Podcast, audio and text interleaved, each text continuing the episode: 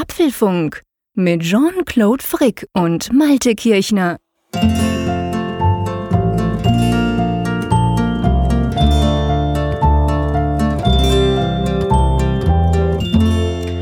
Herzlich willkommen zum Apfelfunk Nummer 66 zu einer ganz, ganz speziellen Ausgabe rund um die WWDC, die ja diesen Montagabend äh, mit einer Keynote fulminant eröffnet wurde. Und wir werden ganz, ganz viel über diese WWDC sprechen. Wir, natürlich nicht nur ich, der Jean-Claude in Bern, sondern vor allem auch der Malte an der Nordsee. Hallo. Hallo Jean-Claude. Hast du dich auch so gefreut auf diese Aufnahme heute? Ja, ich freue mich ja sowieso immer sehr auf den Apfelfunk. Also ich fiebere spätestens ab Montag der Ausgabe immer sehr entgegen der Aufnahme. Aber diese Woche ist es wirklich ganz heftig. Also mir juckt es ja schon ein bisschen nach der Keynote unter den Nägeln, aber gleichzeitig ist es eben auch so, ich bin auch ganz froh, dass wir ein bisschen Zeit hatten. Oh, ich bin sehr froh. Ich war nach der Keynote vollkommen erschlagen. Da kommen wir dann nachher noch drauf. Ich wäre, glaube ich, nicht fähig gewesen, noch einen geraden Satz raus zu, zu, zu, zu, sagen. Ähm, ja, die Keynote war sowas von vollgepackt. Wir werden das ausführlich besprechen, dass wir uns entschieden haben und das vielleicht mal gleich ganz am Anfang, um so ein bisschen abzustecken, wo es jetzt drum geht in der nächsten Zeit. Wir haben uns entschieden, diesen WWDC Apfelfunk äh, in zwei Teile zu machen, gell? Genau, also eine kleine Premiere bei uns. Wir haben uns überlegt, wie können wir dieses dicht bepackte Programm der Weltentwicklerkonferenz irgendwie verarbeiten, ohne dass wir jetzt da so durchhechten, so wie Apple das gemacht hat und dass wir das Ganze vernünftig reflektieren können. Das Ergebnis ist, wir machen heute eine Folge über das Thema Software und wir machen morgen, nehmen wir eine weitere Folge auf über das Thema Hardware. Genau, und weil wir ein Podcast sind, den man hören kann, wann man will, vielleicht kurz zur Einordnung. Heute ist Mittwoch, der 7. Juni am Abend, wo wir das aufnehmen, wie immer. Die meisten von euch hören das dann frühestens am Donnerstagmorgen. Und morgen Donnerstag, am 8. Juni am Abend, nehmen wir das wieder auf. Diesmal dann eben um die Hardware zu besprechen, die an der WWDC ja auch gezeigt wurde. Das heißt, ihr bekommt diese Woche eigentlich zwei Folgen vom Apfelfunk. Eine absolute Premiere, aber ich denke, es lohnt sich und es, es ist auch nötig bei dieser Menge an Informationen, die uns da geboten wurden. Und warum fangen wir mit der Software an, lieber Malte? Dafür haben wir auch eine schöne Erklärung. Ja, wir haben ja letzte Woche die Frage gestellt, auf was ihr euch äh, mit Blick auf die Weltentwicklerkonferenz am meisten freut. Und das Ergebnis ist ja, ziemlich eindeutig, möchte ich sagen. Auf jeden Fall mehrheitlich ausgefallen. 56,8 Prozent, 743 Hörerinnen und Hörer haben gesagt, wegen der Software, also das Thema dieses Abends. Und 38,4 Prozent haben gesagt Hardware, 1,8 Prozent haben sich auf Sonstiges gefreut und 3,1 Prozent haben gesagt, interessiert mich gar nicht. Also für die werden die nächsten beiden Folgen vielleicht nicht ganz so spannend sein oder vielleicht gerade, weil sie sagen, ich schaue mir die Entwicklerkonferenz nicht direkt an und ich lese auch nicht die News, aber ich höre euch gerne zu. Genau, dafür sind wir schließlich da, ähm, um das Ganze einzuordnen. Das heißt, heute dreht sich also alles um Software. Wir werden natürlich keine Hörerfragen beantworten in dieser und in der Folge von morgen. Ganz normal geht's dann in einer Woche wieder weiter. Ja, lass uns doch mal kurz über unser ähm, Skript schauen, was vielleicht als kleiner Hintergrundinformation, als kleine Hintergrundinfo so lang ist wie noch nie. Wir haben mal alles eingefüllt, was uns in den Sinn kam rund um diese Software-Neuheiten. Und ähm, wir machen so ein bisschen, würde ich sagen, ähnlich wie Apple. Wir fangen in Anführungszeichen beim Unspannendsten an und arbeiten uns dann hoch, oder? Ja, in gewisser Weise. Und das Unspannendste dieser Keynote war ganz eindeutig tvOS. Das haben wir ja so ein bisschen erwartet, aber es war dann doch noch deutlich unspannender als erwartet, zumindest für mich. Ja, definitiv. Also ich muss, ich muss ja zugeben, ich habe es glaube ich auch schon erwähnt, ich schaue ja sowieso eigentlich nie Fernsehen und schon gar nicht linear in irgendeiner Form. Ich habe ein Apple TV, um ab und zu iTunes-Inhalte vor allem für die Kids äh, auf, abzuspielen, aber ähm, eigentlich interessiert mich das Teil recht wenig und es sieht ein bisschen so aus, als ging es Apple nämlich ähnlich. Die haben auch mit tvOS diesen Reigen der WWDC Keynote eröffnet. Ja, und das Einzige, was kam, ähm, ist Amazon Prime Video, gell? Ja, Amazon Prime Video wird jetzt unterstützt in der TV-App, die wir in Europa ja noch gar nicht bekommen haben. Insofern war es eigentlich für alle außerhalb der USA ein ziemlich langweiliger Start, zumindest jetzt inhaltlicher Natur. Der, der eigentliche Start mit dem Video, das sollte man vielleicht auch erwähnen, der war ja ziemlich witzig und sehr großartig.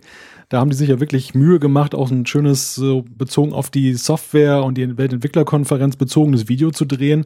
Aber tvOS, das war ziemlich uninteressant für alle Europäer zugleich, äh, aber auch ein Thema, das ja eigentlich eher in die Inhaltsecke ging, also gar nicht mal jetzt auch mit dem Entwicklerthema viel zu tun hatte. Ja, genau, weil, weil tvOS, sie haben gesagt, in der TV-App eben kommt dann Amazon Prime im Lauf dieses Jahres, aber am tvOS selber haben sie, glaube ich, überhaupt nichts verändert. Da wurde keine Nummer genannt, gar nichts. Also offensichtlich läuft das einfach weiter und diese eine App von tvOS quasi wird aktualisiert, die App, die wir eben gar nicht haben. Ich möchte noch ganz kurz, ich finde das spannend, dass du das erwähnt hast, noch kurz auf diesen Eingangsfilm zurückkommen. Ähm, für die, die das jetzt nicht sich angeschaut haben, da, da wurde ein, es waren glaube ich zwei Minuten oder so, ziemlich lang, wurde ein fast kinomäßiger Film gezeigt von einem neuen Mitarbeiter bei Apple, der seinen Arbeitsplatz, weil sie ja gerade am Umziehen sind, quasi im Serverraum vom App Store ähm, bezieht und der dann was macht. Ja, der macht da irgendwelche Wartungsarbeiten oder etwas und dabei äh, schaltet er dann den App Store Server aus. Ich glaube, es war sogar noch. Es war, er hatte einen iPod und zwar irgendwie den ganz frühen mit dem Clickwheel.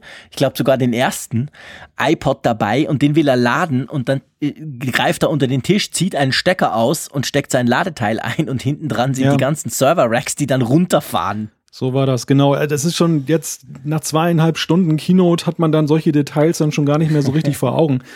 Und ähm, ich, also ich finde, dieser Film, der, der war ziemlich cool. Apple arbeitet ja sowieso sehr viel mit Humor bei den Keynotes mittlerweile und das war jetzt wirklich ein sehr gelungenes Beispiel dafür. Zugleich hat das Ganze einen ja so ein bisschen auf die falsche Fährte geführt, dahingehend, dass der, der Film war ja nun ziemlich lang, wie du sagtest, und ähm, brachte ja eher so ein bisschen Ruhe rein an den Anfang, der ja mit fünf Minuten Verspätung auch losging. Und danach wurde es ja extrem hektisch. Also wir sollten vielleicht nochmal darüber sprechen, wie diese Keynote gestaltet war. Ja, genau, bevor wir in die Informationen reinsteigen, ähm, also vielleicht noch ganz kurz für die, die sich interessieren, der Film, es bricht dann alles zusammen, weil ja die Apps nicht mehr laufen, verschwinden quasi alle Apps bei allen iPhones, bei allen Benutzern und da gab es da diverse, wie diverse so Film, wirklich Kino, Hollywood-mäßige Szenen, wo quasi das Leben zusammenbricht, weil eben keine Apps mehr da sind. Eigentlich witzig gemacht, hochprofessionell produziert, aber du hast recht, das Ganze war witzig zum Schauen und war aber auch so eine, so eine coole, ru ru ruhige Sache eigentlich, man konnte schmunzeln. Und sonst, die Keynote war unglaublich gestresst. Wir zwei haben uns ja unterhalten per Chat während der Keynote und ich habe bei dir ganz deutlich gemerkt, du hast dich je länger, je mehr genervt, weil es einfach so unglaublich schnell ging, gell? Es hat die maximale Aufnahmefähigkeit, die man ja so hat, dann doch über Gebühr in Anspruch genommen. Weil einerseits war es extrem viel an Information und es war eben so richtig durchgehechelt, möchte ich sagen. Also wir haben doch so Momente der Ruhe, die Demos, die manchmal ja auch so ein bisschen entschleunigen, die haben mir gefehlt. Ich, ich war so ein bisschen genervt eben davon, dass Apple, finde ich, sehr protokollarisch vorgeht bei den Keynotes. Das, sie sind einfach immer auf dem Trip, sie wollen alles Mögliche abdecken und ich finde, dieser Mut, dann, dann doch noch mehr abzuschneiden, der fehlt. Nun sind sie natürlich auch unter gewissen Drücken. Also, wenn ich so an das Thema Hardware denke, da sprechen wir morgen drüber. Da war viel, glaube ich, auch in die Keynote reingepresst worden wegen der Diskussion der letzten Monate und weil sie da ein Zeichen setzen wollten. Und wo macht man das am besten bei so einer Veranstaltung? Ich glaube, es hat sich auch ein wenig gerecht, dass Apple im Frühjahr nichts gemacht hat. Also, es ist hier ein extremer Inhaltsdruck entstanden und dem wollten sie gerecht werden. Und ich finde, das war ein bisschen zu viel des Guten. Also, das, das hat mir so beim Anschauen selber jetzt nach, nach hinten raus nicht mehr so viel Spaß bereitet, ähm, was nicht das Urteil jetzt dieser, dieser Neuigkeiten beeinflusst, aber die Präsentation finde ich ähm, erfreulich, dass wir so viel geboten bekommen haben. Es wurde ja wirklich nichts reingenommen, jetzt mit allgemeinem Blabla im Sinne von, ähm, wie laufen unsere Geschäfte und so. Das, das, da hat ja Tim Kupka am Anfang gesagt, es läuft gut, das hat er ja schon mal gemacht, das finde ich immer wieder witzig. ähm, aber äh, es war schon, man merkte, wie, wie sehr die auch unter Druck gestanden haben, die da vorne auf der Bühne standen. Ja, das ist so. Also das war extrem fully packed. Es war, glaube ich, auch die längste Keynote, die Apple jemals abgehalten hat, mit über zweieinhalb Stunden. Ähm, und ich gebe dir recht. Also letztendlich, wir werden morgen über die Details der Hardware sprechen, aber genau das, eigentlich all das, ähm, hätten sie an einem, an einem Frühlingsevent im April präsentieren können oder, oder Anfang Mai und dann wäre natürlich die WWDC deutlich äh, schlanker gestartet, die Keynote, dann hätte man sich auf die Software konzentrieren können. So hatte man vor allem beim Craig Federighi, der ja sonst eigentlich ein ganz cooler Typ ist, gerade was Präsentation anbelangt, hat man wirklich gemerkt, der, der war unglaublich im Stress und unter Druck, ja. möglichst viele Features vorzustellen. Das ist ja schön, freut uns dann vor allem als Podcaster, wenn wir darüber sprechen können, aber es war einfach, es ging so schnell, also ich muss dir ganz ehrlich sagen, ich mache es immer so, ich mache Screenshots vom Video damit ich dann nachher noch so diese, diese Slides und so, die ja eingeblendet werden ab und zu, mache ich immer Screenshots. Und das war dieses Mal, zum Teil waren diese, diese, diese quasi, diese Folien das war so schnell, dass mein Screenshot zu langsam war. Also ich habe mhm. zu langsam gedrückt und hatte dann schon das nächste Bild im Video drauf. Das ist mir so noch nie passiert bei einer Keynote. Ja, das, das waren ja auch wirklich Bruchteile von Sekunden, wo dann zum Beispiel diese, diese Folie zu sehen war, wo dann die erweiterten Features dann zu sehen sind, zum Beispiel bei iOS 11. Also da musste man wirklich extrem fix sein und die kam ja auch sehr unvorbereitet dann. Ich ähm, mache das auch so ein bisschen daran fest, ähm, dass das wird vielleicht auch der ein oder andere von euch bemerkt haben, an den Reaktionen aus dem Publikum. Man merkte, dass diese Atemlosigkeit auch so ein bisschen den, ja, den Beifall erstickt hat im Publikum. Dass so da oft wo wir sonst Momente haben, wo das Ganze so ein bisschen dann lebt, dass das so dann eher verhalten war, obwohl die Ankündigungen manchmal wirklich jetzt inhaltlich äh, hochgradig waren. Und, und gleichzeitig merkte man eben auch, die Präsentatoren waren auch ziemlich gestresst. Und der Einzige, der mir da sehr positiv aufgefallen ist, weil der sich völlig frei gemacht hat davon, das war der Phil Schiller. Dann hatte der auch einen dankbar kurzen Part. Aber ich denke nur alleine, wie er auf die Bühne gekommen ist, und hat dann Guten so. Morgen gesagt. Und dann kam nicht so richtig was zurück. Und er hat gesagt, ich habe Guten Morgen gesagt. Und dann, also er war einfach so richtig schön frei und nicht, nicht so am Skript hängend wie die anderen. Ja, das stimmt. Das, ich meine, das, das ist sowieso, ich meine, der ist immer, das ist eine extrem coole Socke geworden. Der ist immer so relaxed relaxed eigentlich.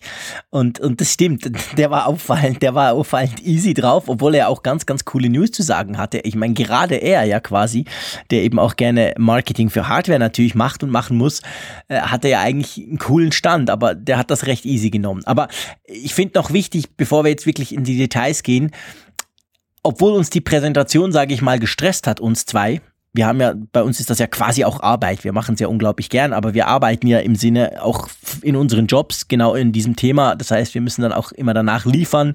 Du musst Sachen schreiben für die Zeitung, ich muss ganz viele Radiobeiträge machen, etc. Also es ist ja immer auch Arbeit. Das war sehr stressig, aber inhaltlich können wir doch schon von Anfang an eigentlich sagen, war eine absolut klasse Sache.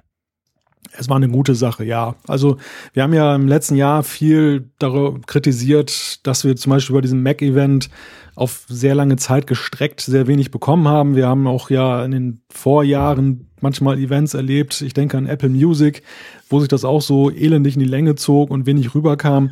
Und das war jetzt unabhängig davon, wie man die einzelnen Features gewichtet. Ich glaube, da gehen die Meinungen auch dann teilweise auseinander und darüber können wir ja auch reden. Ähm, war es aber dennoch so, es wurde einem einfach ein großes Paket geboten. Da, da, mhm. da kam wirklich was rüber und das ist ja erstmal per, per se positiv. Ja, ganz genau. Gut, äh, lass uns doch, TVOS haben wir abgehakt, die ganz allgemeine Stimmung, glaube ich, haben wir auch ganz gut besprochen. Lass uns, wenn das okay ist, für dich zum nächsten Punkt gehen. Du hast vorhin bei TVOS gesagt, ja, das ist eine regionale Sache, beziehungsweise im Moment immer noch US-only, darum interessiert uns eigentlich nicht.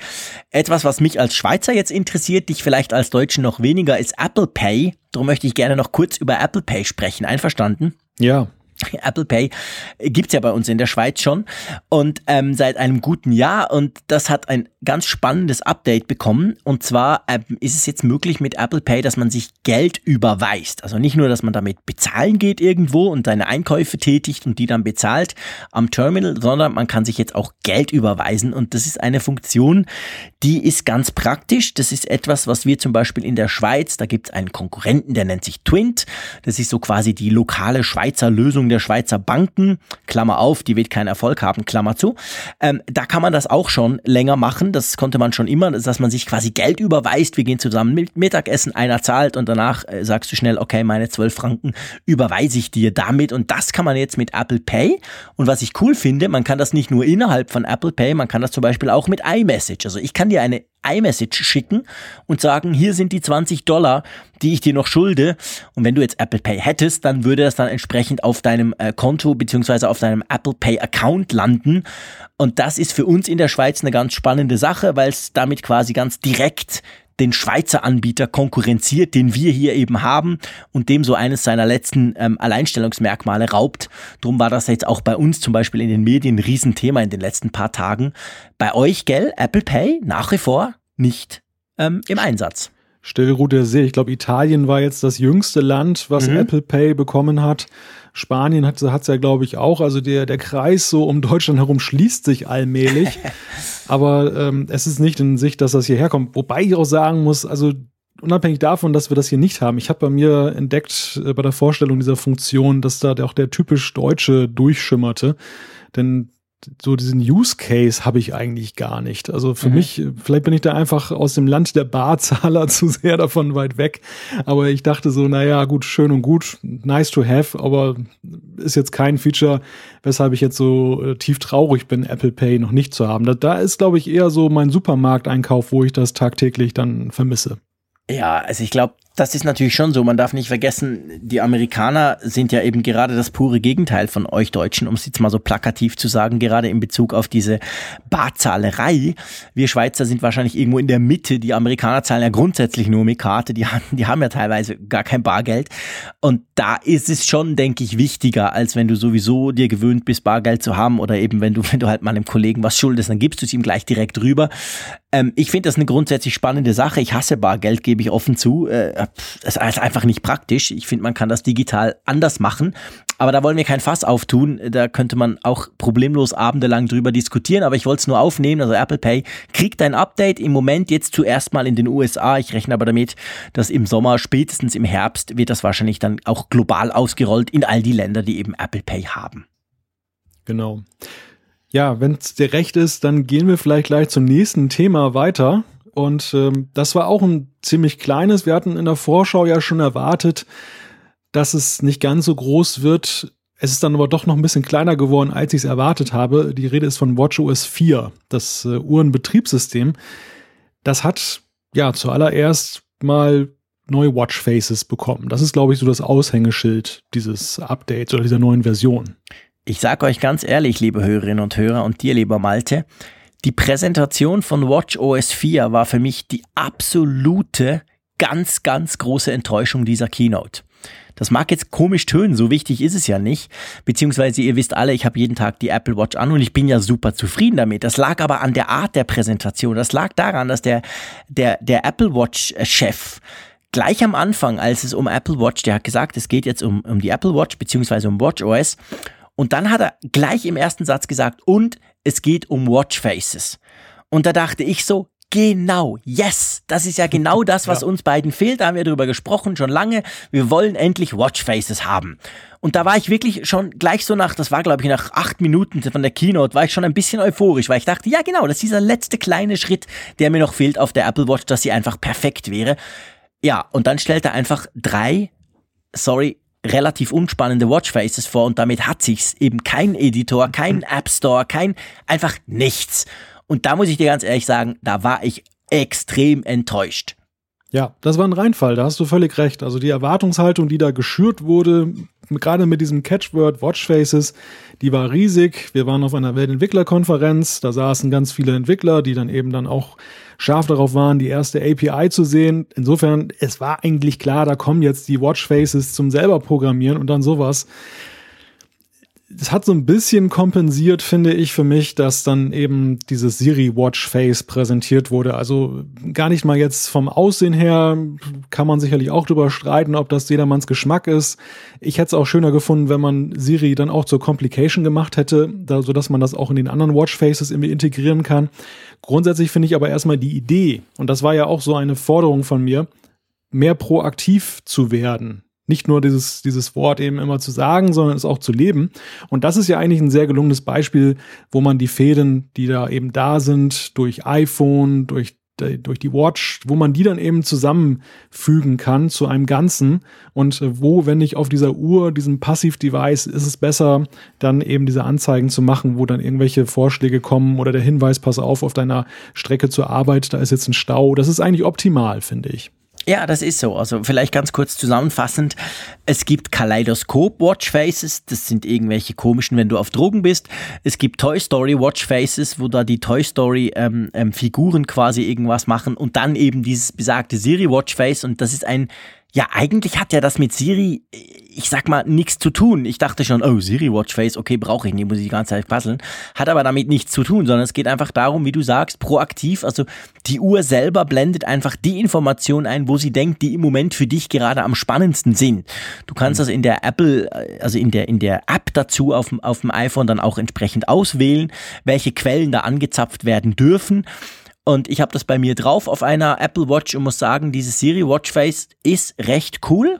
Es klemmt natürlich noch ein bisschen. Es hat dann, du brauchst einmal die Stoppuhr und dann ist sie plötzlich ziemlich lange zu oberst, obwohl du sie gar nicht mehr brauchst. Also, aber ich denke, das ist Beta, da müssen wir, das, das wird sicher noch besser. Aber die Idee eben, dass sich das quasi proaktiv verändert, je nachdem, wo du stehst, auch wo du stehst im Tag. Also am Abend kommt dann, wann die Sonne untergeht und so. Also, das finde ich, muss ich, da gebe ich dir recht. Das ist eine, eine ganz coole Sache. Das ist schön. Das tut mich nicht entschädigen dafür, dass ich immer noch keine Watchfaces selber basteln kann, aber das ist okay. Also mit dem Watchface, finde ich, haben sie was Gutes gemacht. Die beiden anderen sind Quatsch. Ja, und was, was gibt denn sonst noch? Ja, der Schwerpunkt sonst lag ganz eindeutig auf dem Thema Fitness und das ist ja nachvollziehbar, weil ja die Apple Watch als Fitness-Device sicher großer Beliebtheit erfreut und sie gehen jetzt den Weg, dass sie da auch da ein bisschen noch aktiver werden, dahingehend, dass zum Beispiel ja, wenn du eben nicht so fleißig bist, deine Ringe zu füllen. Ich weiß, Jean-Claude, du bist da ausgesprochen vorbildlich. Dich braucht keiner zu erinnern. Aber ich zum bin Beispiel einfach ein nervöser Zappel, Philipp. ja, so Leute wie mich, da muss dann künftig dann auch mal angezeigt werden, dass man jetzt kurz davor steht, die längste Bewegungsserie hinzukriegen und jetzt soll man doch nicht den Mut verlieren oder dass eben dann abends noch ein bisschen mehr eingeheizt wird. Die Gefahr, die ich da so ein bisschen sehe, ist, ich finde, eigentlich die Push-Nachrichten oder diese Benachrichtigungen äh, in Sachen Aktivität, in Sachen Fitness, die gehen jetzt schon so an den Rande dessen, was man sich gefallen lässt. Also ich weiß nicht, ob mir das gefällt, wenn die jetzt noch häufiger am Tag mich anfunkt und mir sagt, ich solle mich gefälligst mehr bewegen. Ich könnte mir vorstellen, das könnte auch bei dem einen oder anderen kippen, dass er dann sagt, okay, dann schalte ich jetzt ganz ab. Ja, ja, das sehe ich genau gleich. Also das, das, das, das nervt dann relativ schnell, gerade solche, solche Motivationsdinger und die Amerikaner sind ja extrem Fan von solchen, hey, egal, kommen jetzt wir alle zusammen und überhaupt. Äh, ich ich denke auch, also ich, ich habe auch das Gefühl, dass, dass mich das wahrscheinlich dann nerven würde. Ähm, und sonst, ich stimmt, Sport war ja das Thema, darum habe ich es auch schon wieder vergessen, weil mich das einfach nicht interessiert. Aber ähm, man kann jetzt irgendwie Workouts, man kann zum Beispiel multiple Workouts machen. Also wenn du Triathlonläufer bist, kannst du das jetzt mit der Uhr in einer Session quasi machen. Fahrradfahren, Schwimmen und irgendwas anderes und so. Also solche Dinge sind jetzt möglich und es gab eine Sache, da denke ich potenziell zumindest, lieber Malte, könnte das ziemlich ähm, es könnte ziemlich super mega spannend werden, nämlich sie haben es in Bezug auf Sport gezeigt. Sie haben gezeigt, dass die Apple Watch mit bestimmten so diesen, die da in den Fitnesscentern stehen, diese Geräte, dahingehend kompatibel ist, dass wenn die einen NFC-Chip haben, können die quasi Daten übertragen. Du kannst mit der Uhr da Daten auslesen aus diesen äh, Sportteil, Mörderviechern. Und das ist insofern spannend, weil es eigentlich die erste NFC-Anwendung ist, die eben nicht Apple Pay ist. Bis jetzt kennen wir NFC bei Apple nur für Apple Pay. Und da gab es doch schon zumindest im Netz einige, die jetzt angefangen haben zu spekulieren und gesagt haben, hey, Apple öffnet NFC. Wie siehst du das? Ja, diese Meldungen gehen auch in Richtung iPhone. Auch da mhm. soll es wohl zarte Öffnungen geben seitens Apple, dass sie eben davon abrücken, diesen wertvollen NFC-Chip nur für eine Anwendung zu nutzen, die noch nicht mal überall in jedem Land zur Verfügung steht. Und das würde natürlich einen gewaltigen Reigen an Möglichkeiten eröffnen, angefangen natürlich von anderen Zahlungsanbietern. Ich könnte mir vorstellen, dass Apple da noch ein bisschen restriktiver unterwegs ist. Aber eben, wie du schon sagtest, dann eben äh, weitere Geräte, die man eben darüber anbinden kann. Und das äh, könnte interessant werden. Ja, definitiv. Also muss man mal gucken, wie es weitergeht. Ich sehe das übrigens auch so mit dem, mit dem iPhone, also gerade eben wieder bei, bei uns in der Schweiz und dann rede ich nicht mehr über digitale Zahlungssysteme, hat sich natürlich schon, dachten die da schon, ah, da kann dann Twint dieses NFC auch brauchen, also eben der Konkurrenz quasi zum Bezahlen, weil es ja so praktisch ist, du legst ja nur quasi die Apple Watch oder eben das iPhone auf das Terminal und zack ist es gemacht. Ich denke, das wird Apple nicht tun. Also da, in, gerade in genau diesem Bereich werden sie das nicht zulassen, aber vielleicht kann man halt sonst irgendwas auslesen, was was so NF-Chip-mäßig daherkommt, quasi im Read-Only-Modus. Das könnte durchaus sein. Wollen wir einen Haken hinter WatchOS 4 machen? Ja, vielleicht nur ganz kurz die Erwähnung, dass eben auch in Sachen Apple Music sie da noch was gemacht haben. Das ist auch noch so ein Punkt, dass man jetzt äh, automatisch dann synchronisieren kann. Ja, so Playlisten, die man gerne mag. Und sie wollen so ein bisschen in die Richtung gehen, dass man mit den AirPods zusammen dann die Watch auch als Musikdevice nutzt. Ich muss allerdings sagen, so wie sich das darstellt, ziemlich zaghaft. Also so ganz offensiv verkaufen sie das nicht. Ja, das stimmt. Und ich, ich muss dir ganz ehrlich auch sagen, ich habe es auch nicht so ganz begriffen. Also die haben tatsächlich von Apple Music auf der Apple Watch ein paar Mal gesprochen während dieser Präsentation. Und ich habe mich dann gefragt, ist das quasi die Idee, ähm, dass du eben die Apple Watch wirklich ohne iPhone benutzt, also deine Musik und Apple, Apple Music irgendwie hast? Oder ich, ich, ich, ich verstehe das nicht. Wo, wo soll das hin? Was ist die Idee dahinter? Hast du das begriffen? Ja, die Idee ist, glaube ich, schon, dass du deine Musik auf der Uhr mitnimmst. Also, dass du nicht mehr das iPhone in der Tasche hast, sondern dass du eben Kombination AirPods, Watch, so wie das ja der Overcast-Player jetzt bei Podcasts vormacht, dass du das dann mit Musik machen kannst. Aber ja. Macht das wer? Ja, eben, das Braucht das irgendjemand? Lässt dein Smartphone zu Hause, nimmt die AirPods zwar mit und dann die Apple Watch? Das, das ist eben ja die, die spannende Frage. Und ich finde, Apple macht das eben nicht mit vollem Herzen, weil ihnen ja auch nicht daran gelegen ist, dass du das iPhone zu Hause lässt. Also es ist ja ihr zentrales Device, ähm, ihnen kann ja nicht daran gelegen sein. Das ist eher so eine, so ein, einerseits ein Versuch, glaube ich, die Watch ein bisschen attraktiver zu machen, so auch dann den ein oder anderen Nutzer zufriedenzustellen, der ihm sagt, ich will dann auch gerade im Sommer leicht bekleidet keinen Ballast mit mir herumtragen. Aber so wirklich überzeugend fand ich es jetzt dann auch nicht. Und es bleiben ja auch immer Fragen, wie mit der Übertragungsgeschwindigkeit, was wir bei Overcast ja haben, dass es dann ewig und drei Tage dauert. Und dann ist das kein nützliches Feature, dann ist das einfach nur Quatsch. Und ja, man muss sich das mal angucken. Also das ist sicherlich so ein Punkt, den ich auch mal in Augenschein nehmen möchte, was sich denn dahinter verbirgt und ob das mhm. wirklich einen Nutzwert hat. Ja, genau. Also das geht mir ganz ähnlich. Ich, ich käme, ich gebe es gerne zu, ich käme nie auf die Idee, mein iPhone zu Hause zu lassen und die Apple Watch mitzunehmen. Also das kann ich mir schlicht und ergreifend nicht vorstellen. Aber das heißt ja nichts, wenn, wenn ich das nicht mache. Aber ich finde, ich, ich gehe auch davon aus, dass dieser Use Case wahrscheinlich eher eine Minderheit der Leute betreffen wird. Aber ja, schauen wir mal. Äh, gut, ich würde sagen, WatchOS haben wir abgefrühstückt. Ist natürlich klar, letztes Jahr war das Riesen-Update sozusagen, alles neu. Und dieses Jahr ist es, ja, sagen wir mal, ein ganz kleines Update, oder? Ja, das ist wirklich sehr kleines Update geblieben. Dass es nicht groß wird, haben wir ja erwartet. Das war auch strategisch sinnvoll, das jetzt nicht unbedingt zu tun, aber so klein, ja, da war ich noch ein bisschen traurig. Also ich hatte dann doch noch so einen Rest Hoffnung, dass da vielleicht irgendwas kommt. Zumindest ein Merkmal, wo man sagt, die, die große Zahl, weil es ist ja schon ein Sprung von drei auf vier zu gehen. Ja, Und stimmt. Das, das ist eigentlich für mich eher so ein 3.3 Release oder so. Also nicht so groß, dass es das rechtfertigt. Ja, da hast du recht. Eigentlich ist es völliger Quatsch, da eine 4 ranzumachen. Aber gut, sie haben überall die Nummer angehoben. Da dachten sie wahrscheinlich bei WatchOS muss es auch sein. Ähm, ja, vielleicht ein kleiner Disclaimer, das wird wahrscheinlich nicht der letzte sein. Wir sprechen jetzt hier viel über Beta-Version. Wir sprechen auch davon, dass wir die schon ausprobieren. Das machen wir natürlich nie auf Produktivgeräten und das empfiehlt sich auch nicht. Ich kriege nämlich in dieser Sekunde gerade auf Twitter einen Tweet vom Dennis, der schreibt, ihr seid alle so mutig mit der Beta. Ich habe vorhin mal ein Bild von meinem iPad rausgehauen, quasi als Vorbereitung vom Apfelfunk und da läuft auch die Beta drauf. Ähm, wir machen das tatsächlich auf Zweitgeräten und bei der Apple Watch ganz speziell noch der Reminder, was mir aufgefallen ist, ich habe glücklicherweise im Moment gerade zwei Apple Watch zu Hause. Siri geht nicht. Also Siri funktioniert einfach, du kannst sagen, hey Siri, dann springt die auch an. Dann kannst du sagen, zum Beispiel, stelle den Timer. Das ist etwas, was ich sehr häufig brauche. Dank dem Malte, der mir gesagt hat, jetzt probier's doch mal. ähm, und dann geht's wieder zu.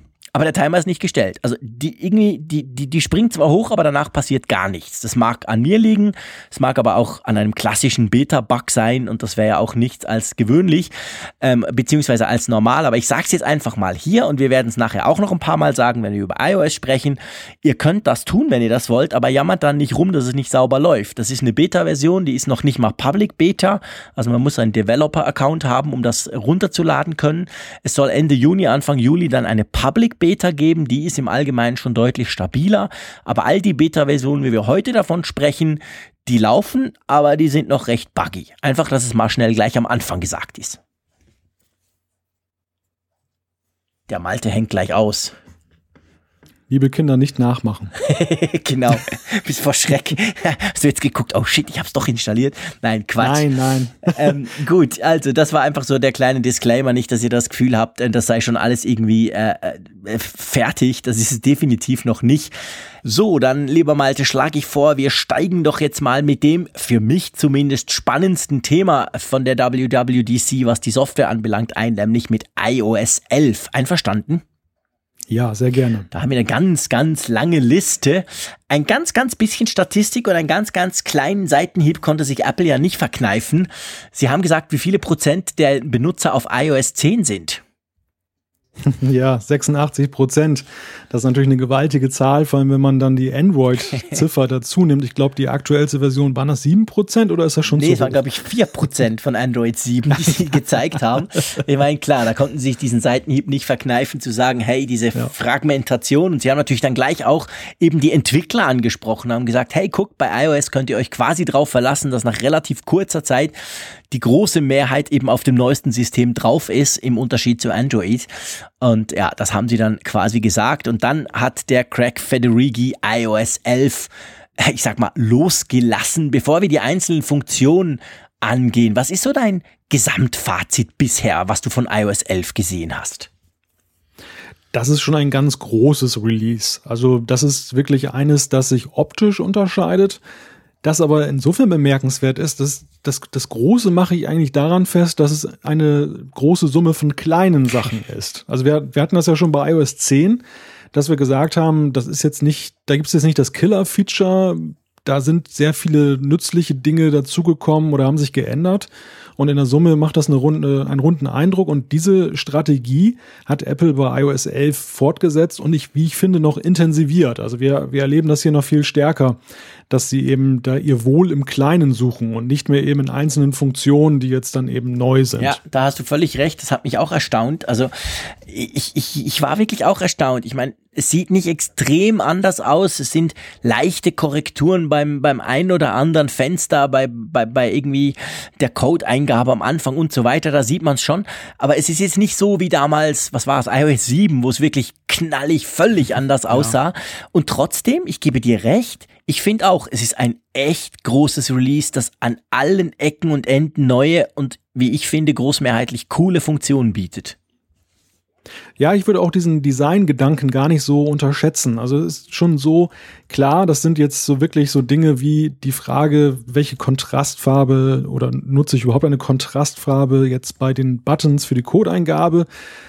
Aber es ist schon so, das ist ein iOS, äh, das, wenn man es sieht, wo man auf den ersten Blick erkennt, aha, der hat das aktuellste iOS. Und wer konnte das bei den letzten Versionen schon immer so mit Bestimmtheit sagen? Natürlich gab es da bestimmte Funktionen und Apps, an denen konntest du das festmachen. Aber im Großen und Ganzen hat man ja seit iOS 7 einen ziemlich stringenten Kurs gefahren beim Design, ohne große Abweichung. Und es gab hier und da schon so Ausreißer. Das ist ja ganz witzig, wenn man jetzt so mal in puncto Design zurückblickt, diese Home-App, die wir hatten, die war ja schon in mancherlei Hinsicht, wenn du diese, zum Beispiel diese fette Überschrift da siehst, anstatt dieser Navigation Bar, war die ja schon ein Vorbote dessen, was uns hier jetzt dann eben standardisiert erwartet. Ja, das stimmt. Ja, ja, da hast du absolut recht. Das ist wahr.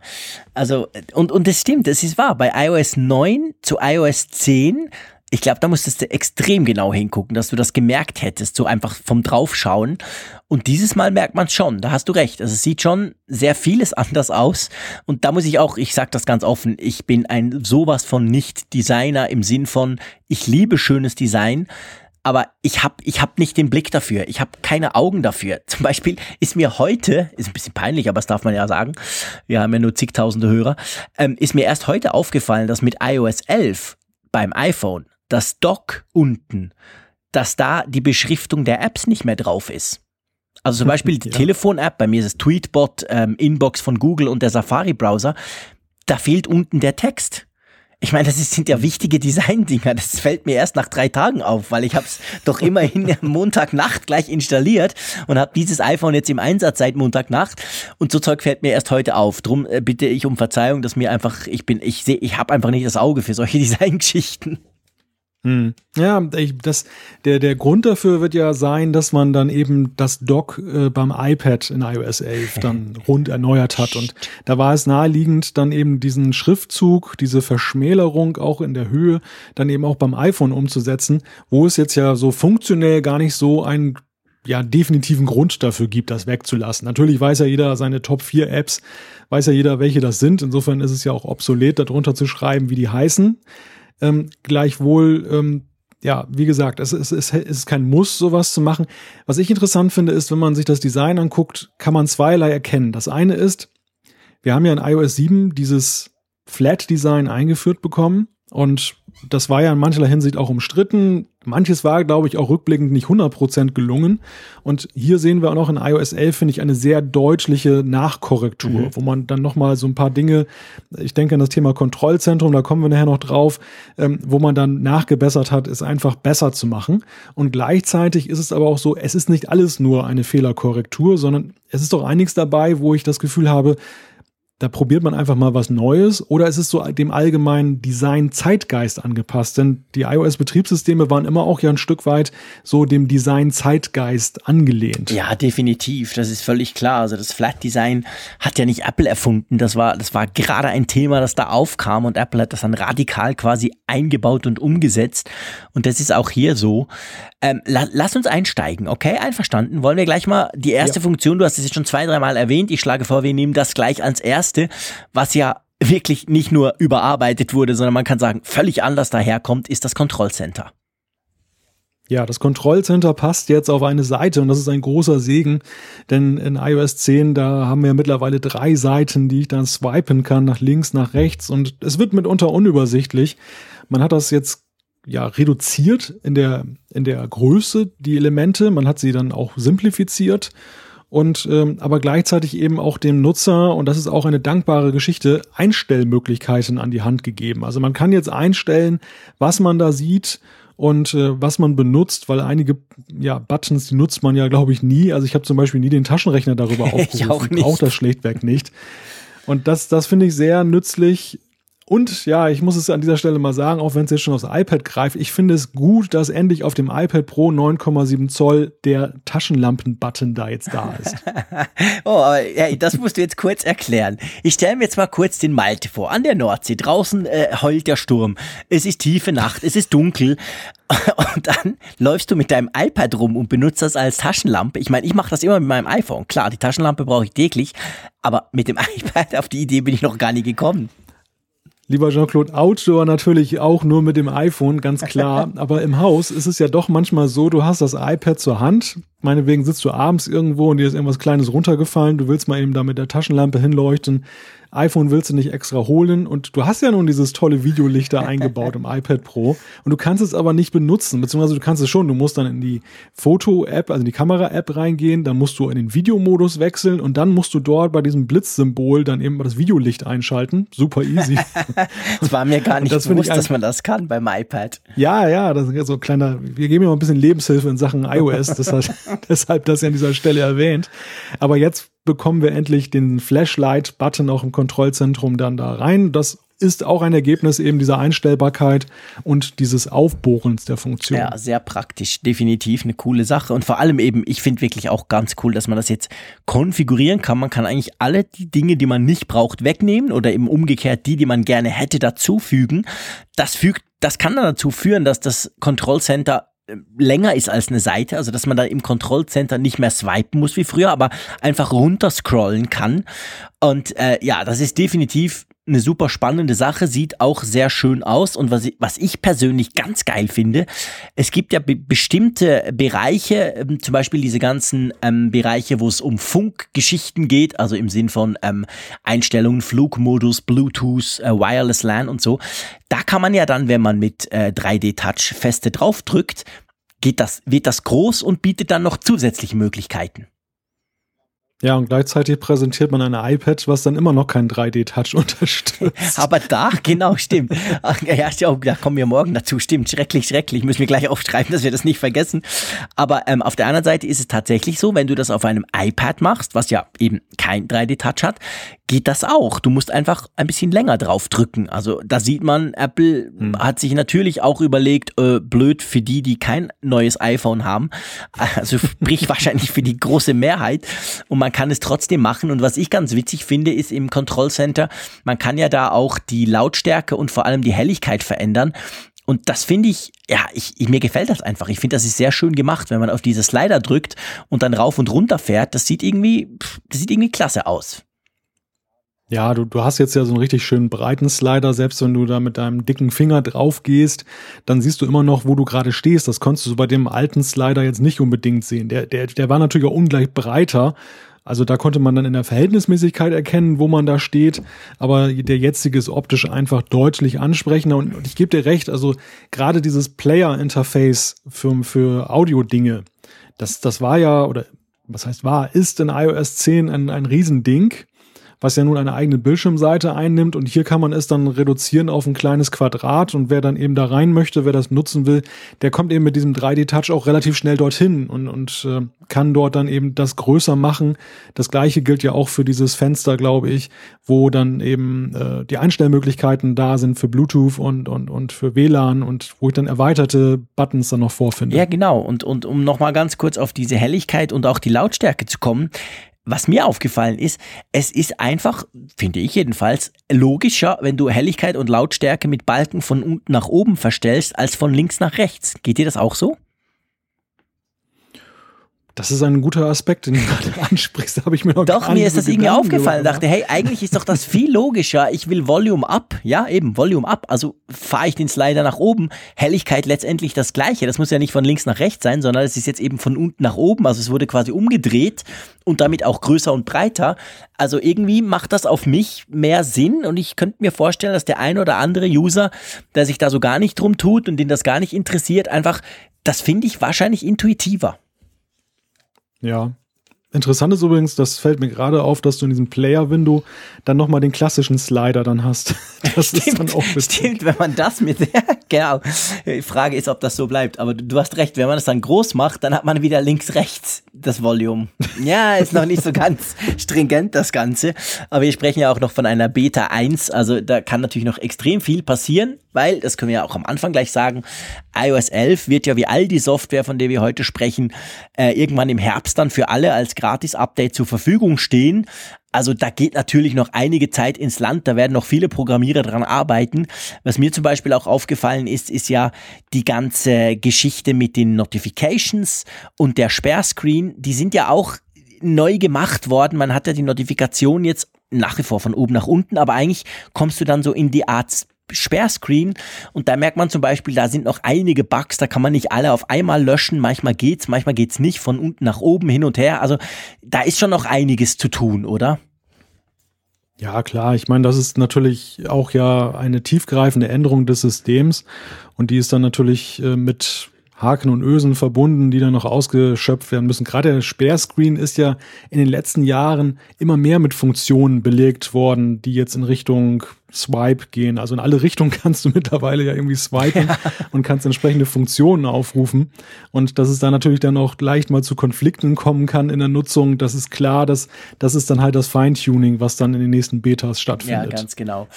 Ähm, gut, lass uns mal zur Kamera wechseln. Da gibt's, ist ein bisschen technisch vielleicht, aber fand ich ganz spannend. Apple wechselt, wenn man das möchte, Klammer zu, äh, das Format für Videos und, und, und Bilder, gell? Ja, ja, das ist eine ganz große Zäsur, die da stattfindet. Sie gehen ja weg von JPEG, ein Format, was ja nun wirklich angestammt ist ohne Ende, Und äh, ja, beim Video, da sind sie ja, da ist das Format jetzt ja nicht ganz so alt. Das ist H264 aber dennoch auch hier ein bemerkenswerter ja, Schritt. Ja, genau. Sie gehen beim Video auf H265 beziehungsweise HEVC und bei JPEG oder eben beim Bild gehen Sie nach HEF. Frag mich jetzt gerade nicht, was das heißt. Ich müsste es googeln. Aber witzig und beziehungsweise das einzig Spannende für uns Normalbenutzer ist eigentlich, die Dinger, die Bilder wie die Videos brauchen dann nur noch 50 Prozent Platz. Das ist natürlich super Sache auf dem iPhone wenn du eben weniger Platz brauchst. Und ich habe natürlich, ich gebe es zu, gleich in der Nacht das umgestellt, weil ich dachte, hey, coole Sache, brauche ich weniger Platz, super cool. Ja, und wollte dann heute Morgen zum ersten Mal einen Tweet abschicken mit einem Bild von mir. Ja, und das ging irgendwie nicht. Und da kam immer eine Fehlermeldung und ich habe ziemlich lange gebraucht, bis ich gemerkt habe, ähm, man sollte die Fehlermeldung einfach genau lesen. Ist immer ein guter Tipp, sagte jeder IT-Supporter. Da stand dann, das Format wird nicht unterstützt. Also im Moment zumindest kannst du, wenn du das umstellst auf diese neuen Formate und dadurch Platz sparst beim iPhone, kannst du bei Facebook, bei Instagram, bei Twitter, wo auch immer diese Bilder nicht teilen, weil die nämlich dieses Format nicht kennen. Also positiv ist erstmal hervorzuheben, dass Apple sich da Formaten bedient hat, die jetzt keine proprietären eigenen Formate sind, sondern das sind meines Wissens beides Sachen, die einen offenen Standard mhm. haben, das ja erstmal sehr zu begrüßen ist. Und dass Apple diesen Schritt wagt, den ja viele andere Soft- und Hardwarehersteller nicht wagen, das hat ja damit zu tun, und das sehen wir hier an diesem Beispiel, das du gerade äh, angeführt hast, sehr gut innerhalb des Apple-Universums, wo Apple alles bestimmt, ist es natürlich kein Problem, ein neues Format einzuführen. Das, das funktioniert einwandfrei in der Fotos-App, auch auf dem Mac dann mit dem neuen Mac OS und ähm, wird auch alles in, an allen weiteren Geräten irgendwo supported werden. Das Problem entsteht dann, wenn du anfängst, diese Sachen da rauszunehmen. Und da gehöre ich auch dazu, der manchmal, um zum Beispiel ich will ja nicht unbedingt jetzt bei Apple einen Kalender erstellen, sondern manchmal auch einen Fotokalender bei einem Mitbewerber, weil es günstiger ist, weil die Qualität vielleicht auch nicht schlecht ist und dann ziehe ich zum Beispiel aus der Fotos-App die Sachen auf den Schreibtisch mhm. und dann habe ich JPEGs, die jedes Programm verarbeiten kann. Die Frage, die ich mir stelle, ist, wie wird das in Zukunft sein?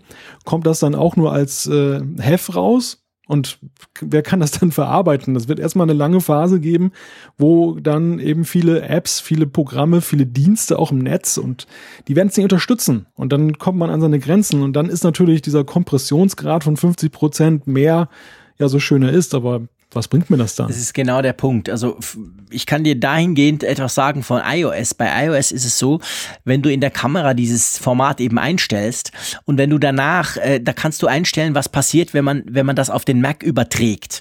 Da ist standardmäßig, ist dann automatisch ähm, angewählt und das heißt, es wird quasi in ein kompatibles Format umgewandelt. Also es würde dann eben in dem Fall ein, aus einem HEV ein aus einem HEF, Entschuldigung, ein JPEG-Bild werden. Ähm, ja, aber du, ich gebe dir recht. Also es ist wirklich witzig, weil ich habe mit meiner Frau, ich, wir machen ja alles per iMessage, gestern und, und heute ganz viele auch Bilder. Wir schicken uns sehr viele Bilder hin und her. Das hat alles bestens geklappt. Ich wäre gar nicht auf die Idee gekommen, wie du sagst. Also wenn man im Apple-Universum bleibt, ist das super easy. Aber hey, wehe, du willst auf Twitter oder Facebook was sharen, dann geht's ja gleich nicht mehr. Also ich denke, es ist vielleicht auch noch ein bisschen früh, weil wir alle wissen, wenn Apple was macht und auf einen Schlag hunderte von Millionen G Geräte dann auch abgedatet werden, dann ist das natürlich schon ein Statement. Und ähm, von dem her gesehen, gut möglich, dass diese Formate, ich habe mich jetzt nicht schlau gemacht, was das genau für Formate sind, aber dass die dann relativ vielleicht kurzfristig oder, oder mittelfristig auch in den gängigen Diensten dann unterstützt werden. Also wenn Apple sowas macht, ist das ja immer so ein bisschen, ja, fast schon schon der Ritterschlag für ein Format, oder? Ja, klar, das, das hat eine gewaltige Bedeutung alleine angesichts der Vielzahl der Geräte, auf denen das dann läuft. Ich glaube aber, der Mittelweg am Anfang wird auch darin liegen, für das, den Apple-Kosmos, also deine iOS-Geräte, dein Mac, ist es ja wirklich, wie ich schon sagte, unerheblich, ähm, da, da wird Apple dafür sorgen, dass die sich untereinander verstehen und dann hast du zunächst einmal eine Speicherung deiner Bilder, die dir Speicherplatz einspart und zugleich eine bessere Qualität bei höherer Kompression ermöglicht. Und das kann ja dem Nutzer völlig egal sein, solange dann nämlich zumindest übergangsweise oder wahlweise der Export die Bereitstellung dann an andere Apps oder eben auf den, das Speichern auf dem Desktop, solange das eben in einem Standardformat wie JPEG, also Standard, einem alten Standardformat wie JPEG stattfindet, ist doch wunderbar, dann gibt's ja gar kein Problem. Und ich denke, da liegt so ein bisschen der, der Weg, den man da beschreiten kann, bis dann eben, und das wird ja sicherlich so sein, dann eben auch immer mehr Apps und immer mehr Dienste sagen, wir passen uns jetzt an, wir unterstützen dieses Format, denn wir wollen natürlich ja auch diese bessere Qualität haben. Wir wollen ja auch davon partizipieren. Die, die Entwickler haben ja nichts davon, dann nur künftig auch stur zu bleiben und nur JPEG zu unterstützen, wenn die Bilder dann schlechter aussehen deshalb. Ja, genau. Da hast du absolut recht. Ich, ich glaube, das wird auch der Weg sein. Also ich bin fast sicher, dass da noch nicht alle Features freigeschaltet oder aktiviert sind in der aktuellen Beta. Es muss genau in die Richtung gehen. Beim Export wird das umgewandelt und dann hast du kein Problem, kannst quasi intern mit dem neuen Fahren Speicherplatz sparen und wenn du es eben raushaust, dann wird es umgewandelt und irgendwann kannst, musst du es dann vielleicht gar nicht mehr umwandeln. Ich glaube auch, das ist genau der Punkt, den das gehen wird. Ähm, vielleicht bei dem Punkt, hast du was dagegen, wenn ich einen ganz kurzen Sprung mache? Wir, wir sprechen von Speicher, wir sprechen von Speicher, den man spart, von 50 Prozent möglichem Ersparnis mit diesen neuen Formaten.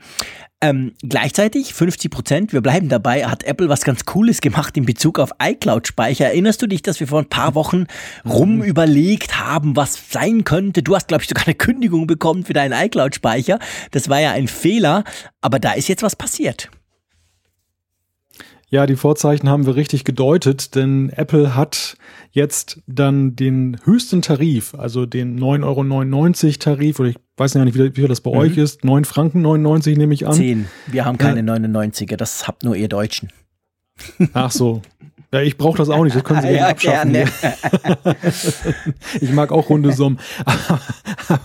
Aber auf jeden Fall, den äh, Tarif, diesen Speicherplan hat man erhöht von 1 Terabyte auf 2 Terabyte. Also zum gleichen Preis gibt es 2 Terabyte und findige Marketingstrategen bei Apple haben es dann so gestaltet, dass allerdings der 2,99 Tarif mit 200 Gigabyte gleich bleibt. Das heißt also, der Reiz abzugraden oder die Belohnung dafür abzugraden, ist ungleich größer geworden. Ja, das ist so. Das ist wieder so typisch Marketing. Zuerst habe ich mich geärgert und dachte, hey, Mensch, Freunde, gebt mir zum Beispiel 400 Giga für diese drei Euro, aber, aber macht nicht diesen Riesenplan anders. Und dann habe ich entdeckt, und das äh, ist eben auch gut, haben wir noch zwei Tage gewartet mit unserer Sendung nach der WWDC. Es gibt ja nicht nur diesen ich quasi diese Verdoppelung des teuersten Speicherplans von Apple, womit sie übrigens, Klammer auf, super, super konkurrenzfähig sind. Google, Dropbox und alle anderen äh, sind doppelt so teuer. Also 10 Euro für 2 Terabyte Speicher, das ist echt ein gutes Angebot. Ähm, aber es gibt die Möglichkeit, dass man mit der Familienfreigabe unter iOS 11 quasi diesen Speicher gemeinsam nutzt. Also quasi deine Frau, deine Kinder etc. können alle auf dieses Kontingent dann gehen. Und das zum Beispiel finde ich eine super, super coole Idee, weil dann lohnt sich dieser 2 Terabyte Speicher. Bei uns ist es zum Beispiel so, meine Frau und ich haben je diesen 200 Gigabyte Plan. Ich bin immer extrem knapp, meistens voll noch mit Backups und so. Und sie hat so 80 bis 100 Gigabyte Fotos, also sie hatte noch locker ein bisschen Platz. Aber wenn wir das zusammenlegen, kommen wir eigentlich nicht um, nicht, es wird nicht extrem viel teurer, aber dafür haben wir massiv mehr Platz. Und wenn dann die Kids mal iPhones wollen, passen die auch noch rein. Also das finde ich eine richtig coole Sache. Wie siehst du das? Ja, der Familientarif kommt ja immer mehr in Mode. Das hat vielleicht auch so ein bisschen was damit zu tun, dass sich ja eben auch die Nutzerstrukturen geändert haben in der Technik. Mhm. Damals war es dann so der Nerd, der da alleine Stimmt. dann war und da reichte es, wenn er seine 200 Gigabyte hatte. Heute ist es ja in zunehmendem Maße eben so, dass ja generationenübergreifend in einer Familie dann eben entsprechende Geräte genutzt werden. Und ähm, Spotify macht das ja zum Beispiel auch. Da kriege ich ja auch dann für vergleichsweise günstiges Geld gegenüber dem Single-Account dann so ein Familienabo. Und äh, insofern ist das eine sehr sympathische Sache, gleichzeitig ja eben auch einladend, dann, dann tatsächlich auch die ganze Familie in ein Ökosystem dann auch unterzubringen, anstatt eben dann zu sagen, ist ja eh egal, wir brauchen sowieso jeder den Speicherplan, ähm, müssen das einzeln kaufen, dann können auch, können auch die Kinder zu Android gehen und wir Erwachsenen nutzen iOS. ist schon charmant. Ja, und ja. clever. Äh, du hast natürlich recht. Also ich meine, unter diesem Aspekt merkt man genau, warum haben sie den großen Plan quasi verdoppelt und am Preis nichts geschraubt das ist ja genau die Idee. Du hast es jetzt genau angesprochen. Also wenn du sagst, hey, die ganze Familie, wow, cool, und der Nerd-Papa hat dann quasi sowieso Speichersatt, weil der braucht ja viel mehr als alle anderen. Ähm, und dafür dann halt, ja, aber die Frau und die Kids müssen natürlich logischerweise iOS haben. Äh, es ist schon clever. Also ich glaube, das ist nicht nur technisch geschuldet, sondern das ist, da ist auch einiges an Strategie dahinter, hinter diesem kleinen Punkt 2 Terabyte Speicher für 10 Euro. Ja. Gut, lassen wir das mal. Ähm, hast du schon mal bei deinem iPhone versucht, den Bildschirm zu filmen?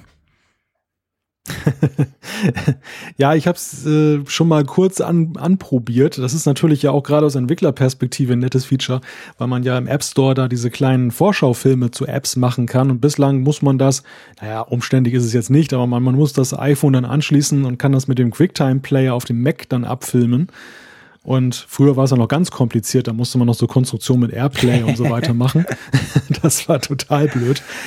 Aber jetzt kann man es dann tatsächlich so wie das Bildschirmfoto und es gibt auch einen entsprechenden Aufnahmebutton im Kontrollzentrum. Da sind wir wieder beim Kontrollzentrum. Und da kann ich eben so einen Film machen um dann, das ist natürlich gerade bei der Dokumentation von Fehlern und solchen Geschichten super, jetzt aus Anwenderperspektive, das, da, da muss ich nicht viel erklären und nicht viel schreiben, da zeige ich einfach, wie es geht und schicke ich dem Entwickler das Video und dann weiß er, was Sache ist. Ja, ganz genau. Ich werde dir in Zukunft ganz viele Funkgeräte, App-Aufnahmen, oh. da, da, sind ja keine Fehler drin zum Glück. Aber nee, ist genau der Na. Punkt. Screen Recording ist quasi direkt bei iOS 11 dabei, da gibt es einen Knopf, kann man aktivieren und dann aufnehmen. Ich habe das mal mit YouTube probiert, funktioniert hervorragend. Das heißt, da kannst du also auf diese Art auch deine YouTube, deine Lieblingsvideos quasi lokal speichern. Das wird dann ganz normal als Video in der Fotos-App abgelegt und dann kannst du zum Beispiel offline gucken.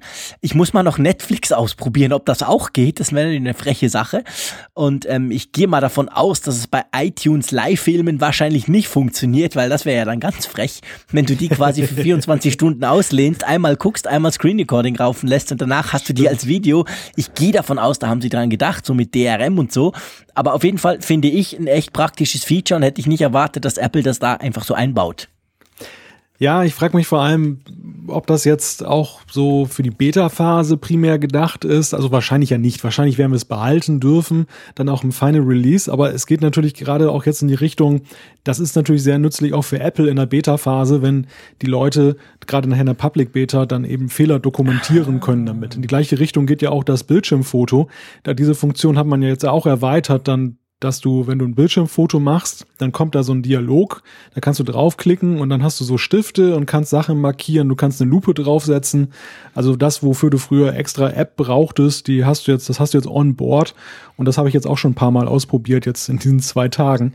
Sehr nützlich. Ja, definitiv. Also das, das allein, das Bildschirmfoto-Feature von iOS 11, ähm, das wird mir wahrscheinlich Stunden pro Woche sparen, wo ich nicht mehr mit, mit Twitch hieß das, glaube ich. Das gab so eine App, die gibt's glaube ich, gar nicht mehr, aber die habe ich immer noch drauf bei mir, wo man eben auch das machen kann, so Annotationen, schnell irgendwelche Pfeile etc. Das kannst du jetzt quasi out of the box machen. Und Apple hat das ja schon früher gemacht, dass sie ab und zu Funktionen übernehmen, wofür es App gibt, die es dann eben nach, die natürlich dann danach quasi obsolet werden und das direkt ins Betriebssystem einbauen. Jetzt haben sie es mit der, mit dieser ähm, Screenshot-Funktion gemacht. Finde ich als Nutzer grundsätzlich praktisch praktisch, brauche ich nicht noch eine zusätzliche App. Ja, gute Sache. Ähm, die Fotos-App wurde auch ziemlich bearbeitet, oder? Ja, also auf den ersten Blick gar nicht mal so sehr, finde ich jetzt. Sie, sie optisch unterscheidet sie sich ja gar, so gut wie gar nicht von dem Vorgänger. Aber man hat hier und dort dann doch noch neue Funktionen hinzugefügt. Ein Thema, das sich überhaupt wie so ein roter Faden durch diese Kino zog und das war, kam jetzt auch nicht wirklich überraschend nach der Google I.O., Machine Learning. Also Apple hat überall Machine Learning dran geschrieben, wo es nur geht.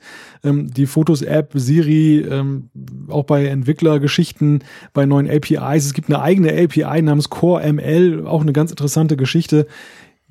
Da liegt ein großer Fokus drauf und das ist natürlich dann auch nützlich für den Anwender, gerade in der Frage der Erkennbarkeit eben von Plätzen, Personen, Gegenständen. Ja, definitiv. Also da kann man jetzt mehr machen. Und was man auch machen kann, ist, es gibt ja diese Live-Fotos. Ich gebe zu, ich brauche die selten. Ich kenne aber einige, die unglaublich Fan davon sind, die das super klasse finden.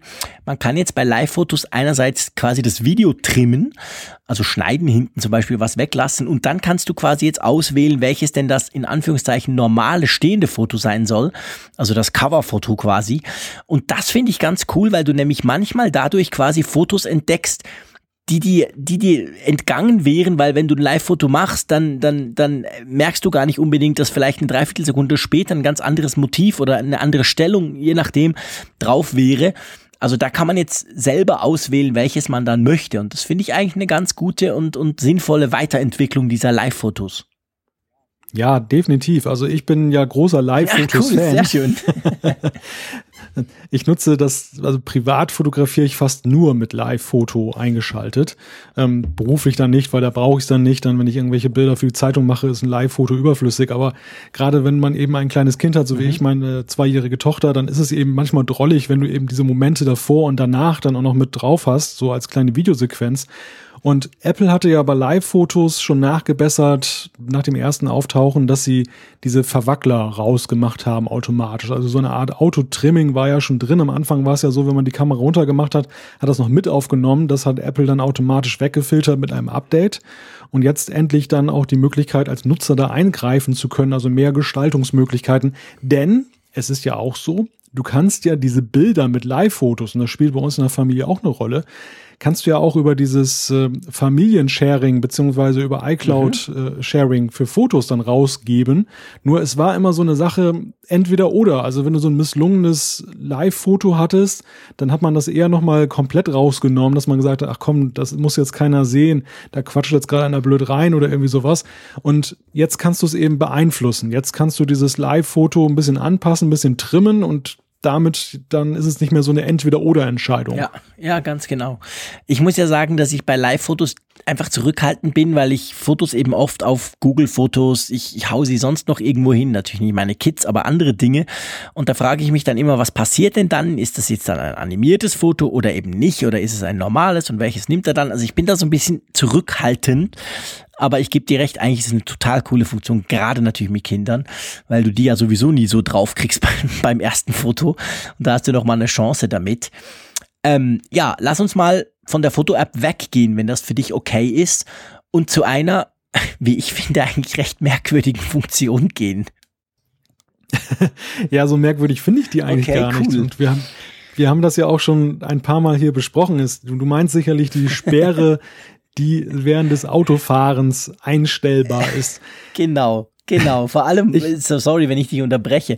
Ja. Ich fand das so lustig. Der, die fangen an mit Auto, CarPlay, sie haben nochmal erklärt, was das ist und so. Und da dachte ich, ja, ja, genau. Ich habe doch gesagt, hey, mach doch das CarPlay auf dem iPhone läuft, wenn du eben keinen solchen Screen hast. Erinnerst du dich? Das war, glaube ich, zwei Folgen her, mhm. wo wir drüber gesprochen haben.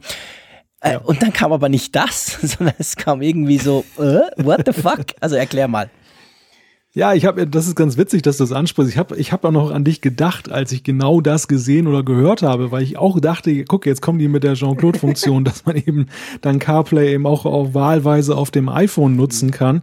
Ähm, CarPlay übrigens ja überhaupt nicht vorgekommen in dieser Keynote, ganz nee. witzig oder nicht witzig, aber auf jeden Fall bemerkenswert. Die Funktion sieht ja so aus, du kannst künftig einstellen, dass du so eine Art Do Not Disturb Modus während des Autofahrens, der geht dann automatisch an. Apple hat da das Dilemma gelöst, angeblich, dass unterschieden werden kann, ob du jetzt mit dem Zug unterwegs bist oder ob du mit dem Auto unterwegs bist. Das wird wohl anhand der Sensoren irgendwie dann festgestellt, welche Fortbewegungsart du hast. Als Beifahrer kannst du wohl auch sagen, hallo, ich bin Beifahrer, für mich gilt das nicht. Und wenn du dann also fährst, dann erreichen dich keine Nachrichten, dann bleibt der Bildschirm schwarz und diejenigen, die dir schreiben, die bekommen wiederum eine Nachricht, ähm, ich fahre gerade, ich kann nicht schreiben. Wobei das natürlich, ich glaube, das wird am Anfang für mächtige Irritationen sorgen, wenn dir jemand schreibt, äh, hallo und äh, will irgendwas von dir und dann kriegt er eine orthografisch richtig gesetzte Nachricht zurück, nee, tut mir leid, ich fahre gerade Auto, ich kann nicht das schreiben. Extrem, dann fragt er sich natürlich auch, was genau, soll das? Das wird extrem die Leute verwirren. Ich meine, es ist typisch Apple, es ist gut gedacht, Automatismus, coole Sache, nicht einfach im Unklaren lassen nach dem Motto, hey, der Malte, was macht der eigentlich? Seit zwei Stunden schreibt er mir nicht zurück. Aber quasi die Idee dann, er schreibt mir zwar zurück, aber es ist nicht das, was ich haben möchte. Das ist schon ja. relativ strange. Ich weiß auch nicht, ob man den Text dann verändern wird können. Ich glaube ja, also gut, das, das ist noch die Frage, ob man das einstellen kann. Es wäre ja wünschenswert, wenn irgendwie drin steht oder man zumindest reinschreiben könnte, pass auf, automatische genau, Nachricht. Genau. Das habe jetzt nicht ich geschrieben. Es ist allerdings so, ich glaube, ich habe mich auch gefragt, warum macht Apple so eine Funktion? Welches Interesse haben die daran? Wer, wer wollte das da draußen? Und ich glaube, das ist ein Stück weit vorauseilender Gehorsam oder aber Präventivarbeit seitens des Herstellers, um nämlich zu vermeiden, es gibt ja schon überall Diskussionen. Verkehrssicherheitsexperten sagen ja immer wieder, das Handy ist der größte Ablenkfaktor mittlerweile im Straßenverkehr. Und ich kann das bestätigen. Ich sehe das immer wieder vor mir, dass Leute da rumhämmern auf ihrem Smartphone, abgelenkt sind, äh, Schlangenlinien fahren. Ich habe das sogar schon auf der Autobahn gehabt, dass da fast eine Frau in die Leitplanken reingerast ist, weil sie da gerade ihre Playlist dann da programmieren musste der Gesetzgeber wird irgendwann auf den Gedanken kommen, dass man in irgendeiner Weise die Hersteller dazu verdonnert, das zu unterbinden, technisch. Und Stimmt. was macht es sich besser, als wenn ein kalifornischer Hersteller des Weges kommt und sagt, nee, ihr braucht uns nicht verdonnern, wir haben das schon eingebaut und dadurch vielleicht dann eben auch vermeidet, dass diese Funktion dann zwangweise eingestellt wird. Denn noch ist es ja so, jeder kann das selber einstellen. Genau, man kann das auch deaktivieren, also genau gleich wie den Nicht-Stören-Modus in der Nacht. Wenn du deine Ruhe willst, kannst du das genau auch einfach deaktiviert haben. Ja, vielleicht ist das tatsächlich die Motivation, du hast recht, weil bei der Funktion war ich mir echt nicht sicher, was das eigentlich soll. Ja, also ich kann mir nur vorstellen, dass das irgendwie in diese Richtung geht. Aber es birgt natürlich schon eine Gefahr. Es kann natürlich auch wirklich so sein, dass dann eben dann einzelne Länder sagen, basierend auf den Verkehrsunfallzahlen, passt auf, ähm, das ist jetzt äh, ein Problem und ja, das, äh, da verdonnern wir jetzt Apple dazu, so wie mit dem USB-Stecker, dass dann gesagt wird, dass das muss dann eingestellt werden. Genau, dann gibt es dann einen Verkehrsadapter oder irgend sowas. Naja, gut, okay, lassen wir das mal sein. Ist auf jeden Fall eine spannende Geschichte. Mal gucken, wo sich das noch weiterhin entwickelt. Ähm, ich bin ja meistens mit dem Zug unterwegs, von dem her bin ich dann sehr gespannt, ob das wirklich funktioniert. Muss ich nächste Woche gleich mal ausprobieren, ob der erkennt, dass ich im Zug fahre. Ähm, Airplay, da gibt's eine neue Version. Ja, Airplay 2 und äh, der Hauptunterschied zum vorherigen Airplay ist, dass man jetzt die Möglichkeit hat, mehrere Lautsprecher gleichzeitig und individueller anzusteuern. Dass also das Smart Home, ja, vielleicht gar nicht mal Smart Home, aber zumindest der Haushalt, wo ich mehrere Funklautsprecher habe, dann ähm, besser ansteuerbar ist. Man muss ja dazu sagen, AirPlay ist ja relativ unverändert geblieben über die ganzen Jahre seit der Einführung. Und bei der Einführung war es ja eben noch so, da hatte ja kaum einer so ein Gerät. Mittlerweile, glaube ich, dürften in vielen Haushalten auch mehrere Geräte sein, die per AirPlay ansteuerbar sind. Und da ist es dann nur konsequent, eben das so ein bisschen weiterzuentwickeln. Ja, definitiv. Ähm, lass uns äh, zum nächsten Funktion gehen, die ich recht cool finde, nämlich iMessage. Ich bin ja, habe ich schon oft gesagt, ein Riesenfan von iMessage. Ich brauche das wann immer möglich. Ähm, iMessages lässt sich jetzt, also quasi der Inhalt von den iMessages, lässt sich jetzt in der iCloud synchronisieren, so quasi als Backup. Mhm. Ja, das ist natürlich eine gute Sache. Da, mich wunderte eher, dass das bislang noch gar nicht möglich war. Es ist lustig, dass du das sagst. Mir ging es genau gleich. Ich dachte im ersten Moment, äh, Moment, aber äh, äh. Und dann habe ich gemerkt, doch, stimmt eigentlich. Ich habe auf meinem Mac zwar die meisten Nachrichten, aber nicht alle. Also es ist nicht komplett synchron. Und das lässt sich jetzt eben machen. Bei Geräteneueinrichtungen ist natürlich auch sehr praktisch. Ich meine, kennt man ja von WhatsApp. Die, die Möglichkeit hat ja WhatsApp auch zum Beispiel auf dem iPhone, dass man es in die iCloud backupt und dann entsprechend wieder restored. Aber ja, auf jeden Fall eigentlich eine ganz praktische Sache. Und offensichtlich, äh, von Siri wurde ja extrem viel gesprochen. Immer wieder kam ja Siri. Siri stand ja, fand ich, in der WWDC vor allem so ein bisschen für die Allmacht der Intelligenz, die eben automatisch mitdenkt. So ein bisschen la Google, prädiktiv etc. Aber auch Siri selber, also die Quasseltante, die der Frick hier in Bern nie braucht, äh, die hat ein paar neue Möglichkeiten bekommen, oder? Ja, der Begriff Siri war, um das nochmal aufzugreifen von vorhin mit dem Siri Watchface, der war ja sehr merkwürdig besetzt. Mhm. Denn das, das, du hast es ja vorhin ganz zu Recht gesagt das war ja nicht in dem Sinne Siri jetzt die Sprachassistentin, die da jetzt war, sondern das war ja eher dann Personifizierung einer Funktion oder proaktive Elemente dann werden jetzt plötzlich mit Siri bezeichnet. Das ist neu bei Apple. Also das hat es ja vorher so nicht gegeben. Da war Siri ja wirklich die von dir so liebevoll genannte Quasseltante. Und die Quasseltante selber hat aber auch einige Erweiterungen bekommen. Das fängt eigentlich damit an, dass man die Stimme jetzt ein bisschen aufgemotzt hat also ich weiß gar nicht, ob das in Deutschland auch so ist. Mein erster Test hier mit der Beta hat eigentlich nicht so einen signifikanten Unterschied ergeben. Da habe ich die falschen Sachen gefragt. In den USA ist es ja so, das hat man auf der Keynote gezeigt, dass Siri jetzt mächtig ist, auch Betonungen unterschiedlich auszusprechen. Und dadurch soll sie dann so ein bisschen noch menschlicher rüberkommen und nicht so, ja, wie so ein, wie so ein Technikmann oder Technikfrau. Das ist das eine. Und äh, ja, es gibt natürlich auch neue Features und eines davon, das finde ich sehr nützlich, Übersetzungen. Ja, das ist wirklich cool. Also man kann jetzt quasi Siri sagen, Siri, was heißt, äh, ich freue mich auf das schöne Wetter am Wochenende auf Spanisch und dann macht er das. Ich weiß nicht, ob Spanisch geht. Sie haben es gezeigt, glaube ich mit Deutsch, gell? Die hat dann Deutsch gequasselt, mhm. glaube ich, an der WWDC, oder? Äh, nee, ich meine Chinesisch. Ah, oder war es Chinesisch? Dann habe ich es irgendwo sonst gesehen, wo einer auf Englisch, ja genau, das war irgendein Video von einem YouTuber, der auf Englisch quasi gefragt hat nach einem Deutschen, da hat sie plötzlich Deutsch gesprochen. Also auf jeden Fall kann man von gewissen äh, Sprachen in andere sich äh, Sachen übersetzen lassen. Das finde ich eigentlich ganz cool. Und da muss ich dir ehrlich gesagt sagen, da weiß ich gar nicht ähm, bei Android, ähm, der Google Assistant, ob der das eigentlich auch kann. Ihr wisst, ich spreche nie mit meinen Geräten, darum weiß ich das nicht, aber das finde ich, also finde ich grundsätzlich eigentlich eine coole Funktion, die könnte ganz nützlich sein. Ich meine, der Google Assistant kann Wahrscheinlich. Der, der, der ist dazu in der Lage. Es ist, ja, das ist natürlich eine, eine super Funktion, auch wenn du jetzt im Urlaub bist und du hast jetzt einen Native Speaker, jetzt beispielsweise, du bist in Italien und der Kellner will dir irgendwas mitteilen und äh, du kannst es jetzt ja auch gar nicht eintippen, was er zu dir sagt. Dann kannst du einfach sagen, mir sprich mal das Telefon da rein und dann, und dann wirft es dir in deiner Sprache dann irgendwie eine Übersetzung aus, die halbwegs dich zumindest weiterbringt in der Frage, was der gute Mann dir mitteilen wollte. Das finde ich eine super Geschichte. Also das äh, ist definitiv nützlich und selbst wenn es nur halb, halb gut funktioniert, ist es in einer Situation, in der du völlig aufgeschmissen bist, ja immer noch als, besser als gar nichts. Ja, absolut. Also Google Translate, die App selber kann das ja übrigens auch. Das kann Google selber auch schon länger, das stimmt tatsächlich. Da kann man auch reinquasseln. Ähm, von dem her ist das jetzt quasi out of the box dann eingebaut. Bevor wir den großen Sprung zu iOS 11 für das iPad machen, möchte ich noch einen anderen Aspekt ansprechen von iOS, das dann für alle gilt natürlich, nämlich, äh, das wurde an der Keynote zwar nicht erwähnt, ist jetzt aber quasi so rausgekommen in den letzten Tagen, iOS und die AirPods, da gibt's coole neue Möglichkeiten. Mhm. Ihr wisst ja genau, der, der, der Malte spricht da mit Siri mit seinen AirPods und dann ist alles bestens, vorwärts, rückwärts, lauter, leiser. Ich spreche ja nie damit.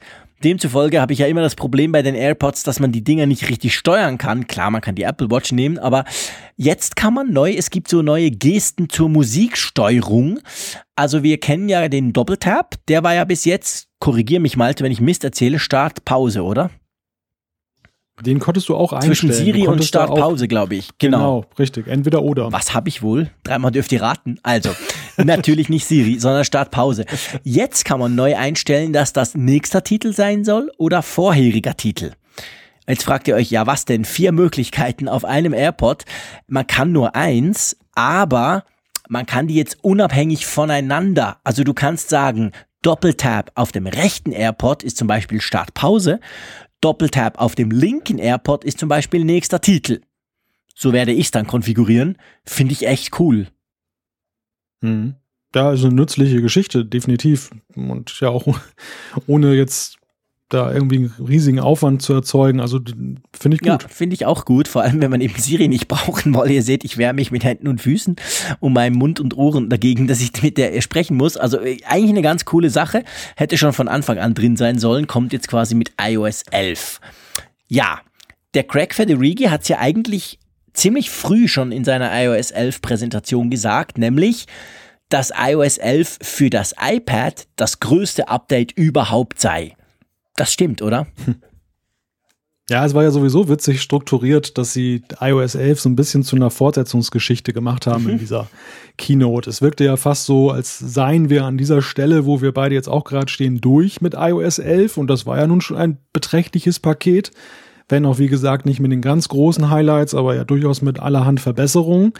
Und dann kam ja nun ein Part, der ja, ja alles überstrahlt hat, möchte ich sagen. Alles, was wir jetzt bis zu diesem Punkt der Sendung besprochen haben, wird ja durch Funktionen überstrahlt, die, wenn auch natürlich nur auf dem iPad zur Verfügung stehen, aber ähm, schon wirklich da, dass, dass, dass die Benutzung dieses Geräts ja völlig auf den Kopf stellen. Ja, definitiv. Also es war witzig, das war, na, ich weiß nicht, nach einer eineinhalb Stunden wahrscheinlich schon in der Keynote, wo man so dachte, okay, spannend, Jungs, ihr habt jetzt über ganz viel gesprochen, aber das iPad kam nie vor, was ist denn, vergesst ihr das?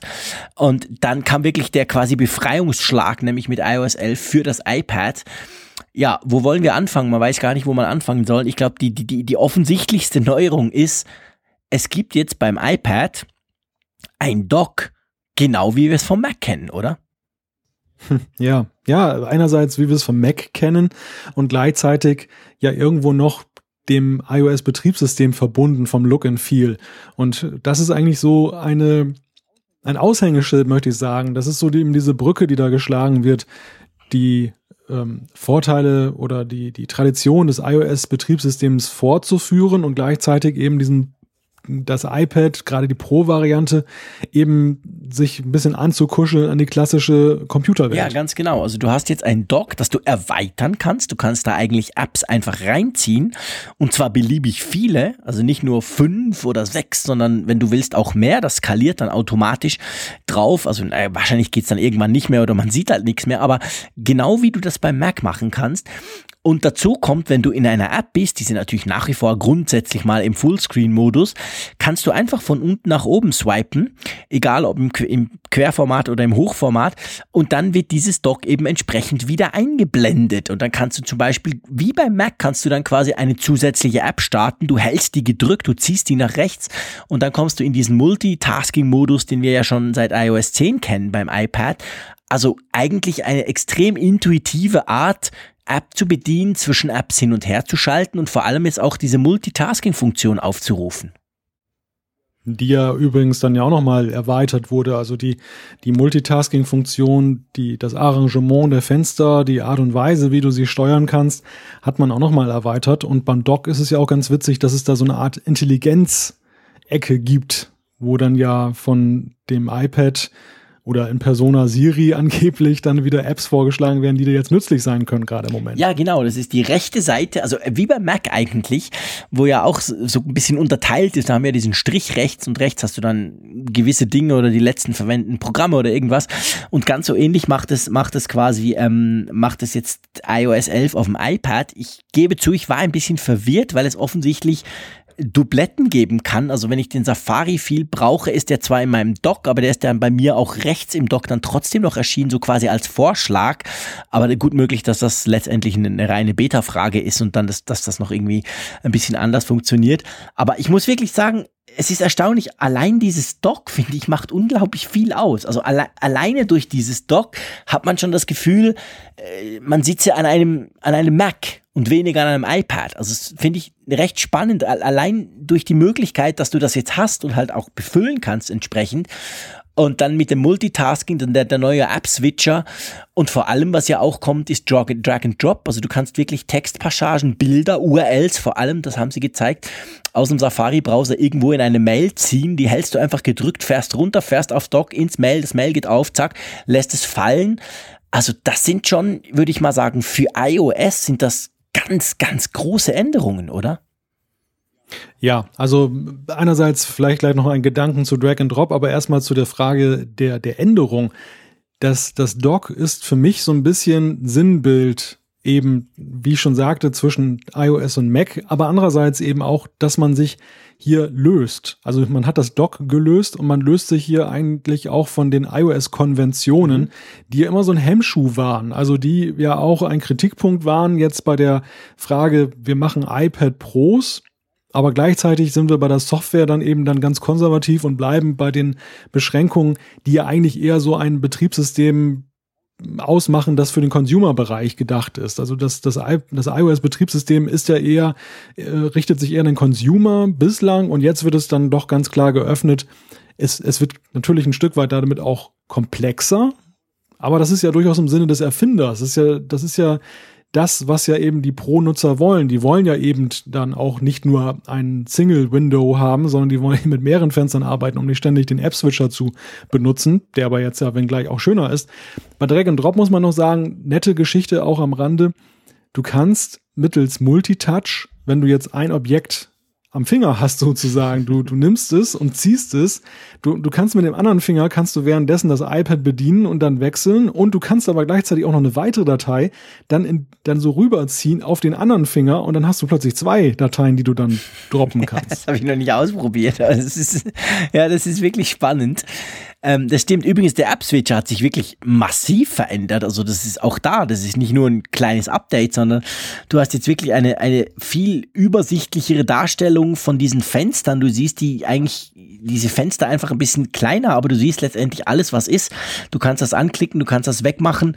Also generell ein Riesenschritt. Und was ich auch spannend finde, Malte, in den letzten Jahren war es ja eigentlich immer so, dass man so das Gefühl gehabt hat, von iOS kommen Sachen auf macOS.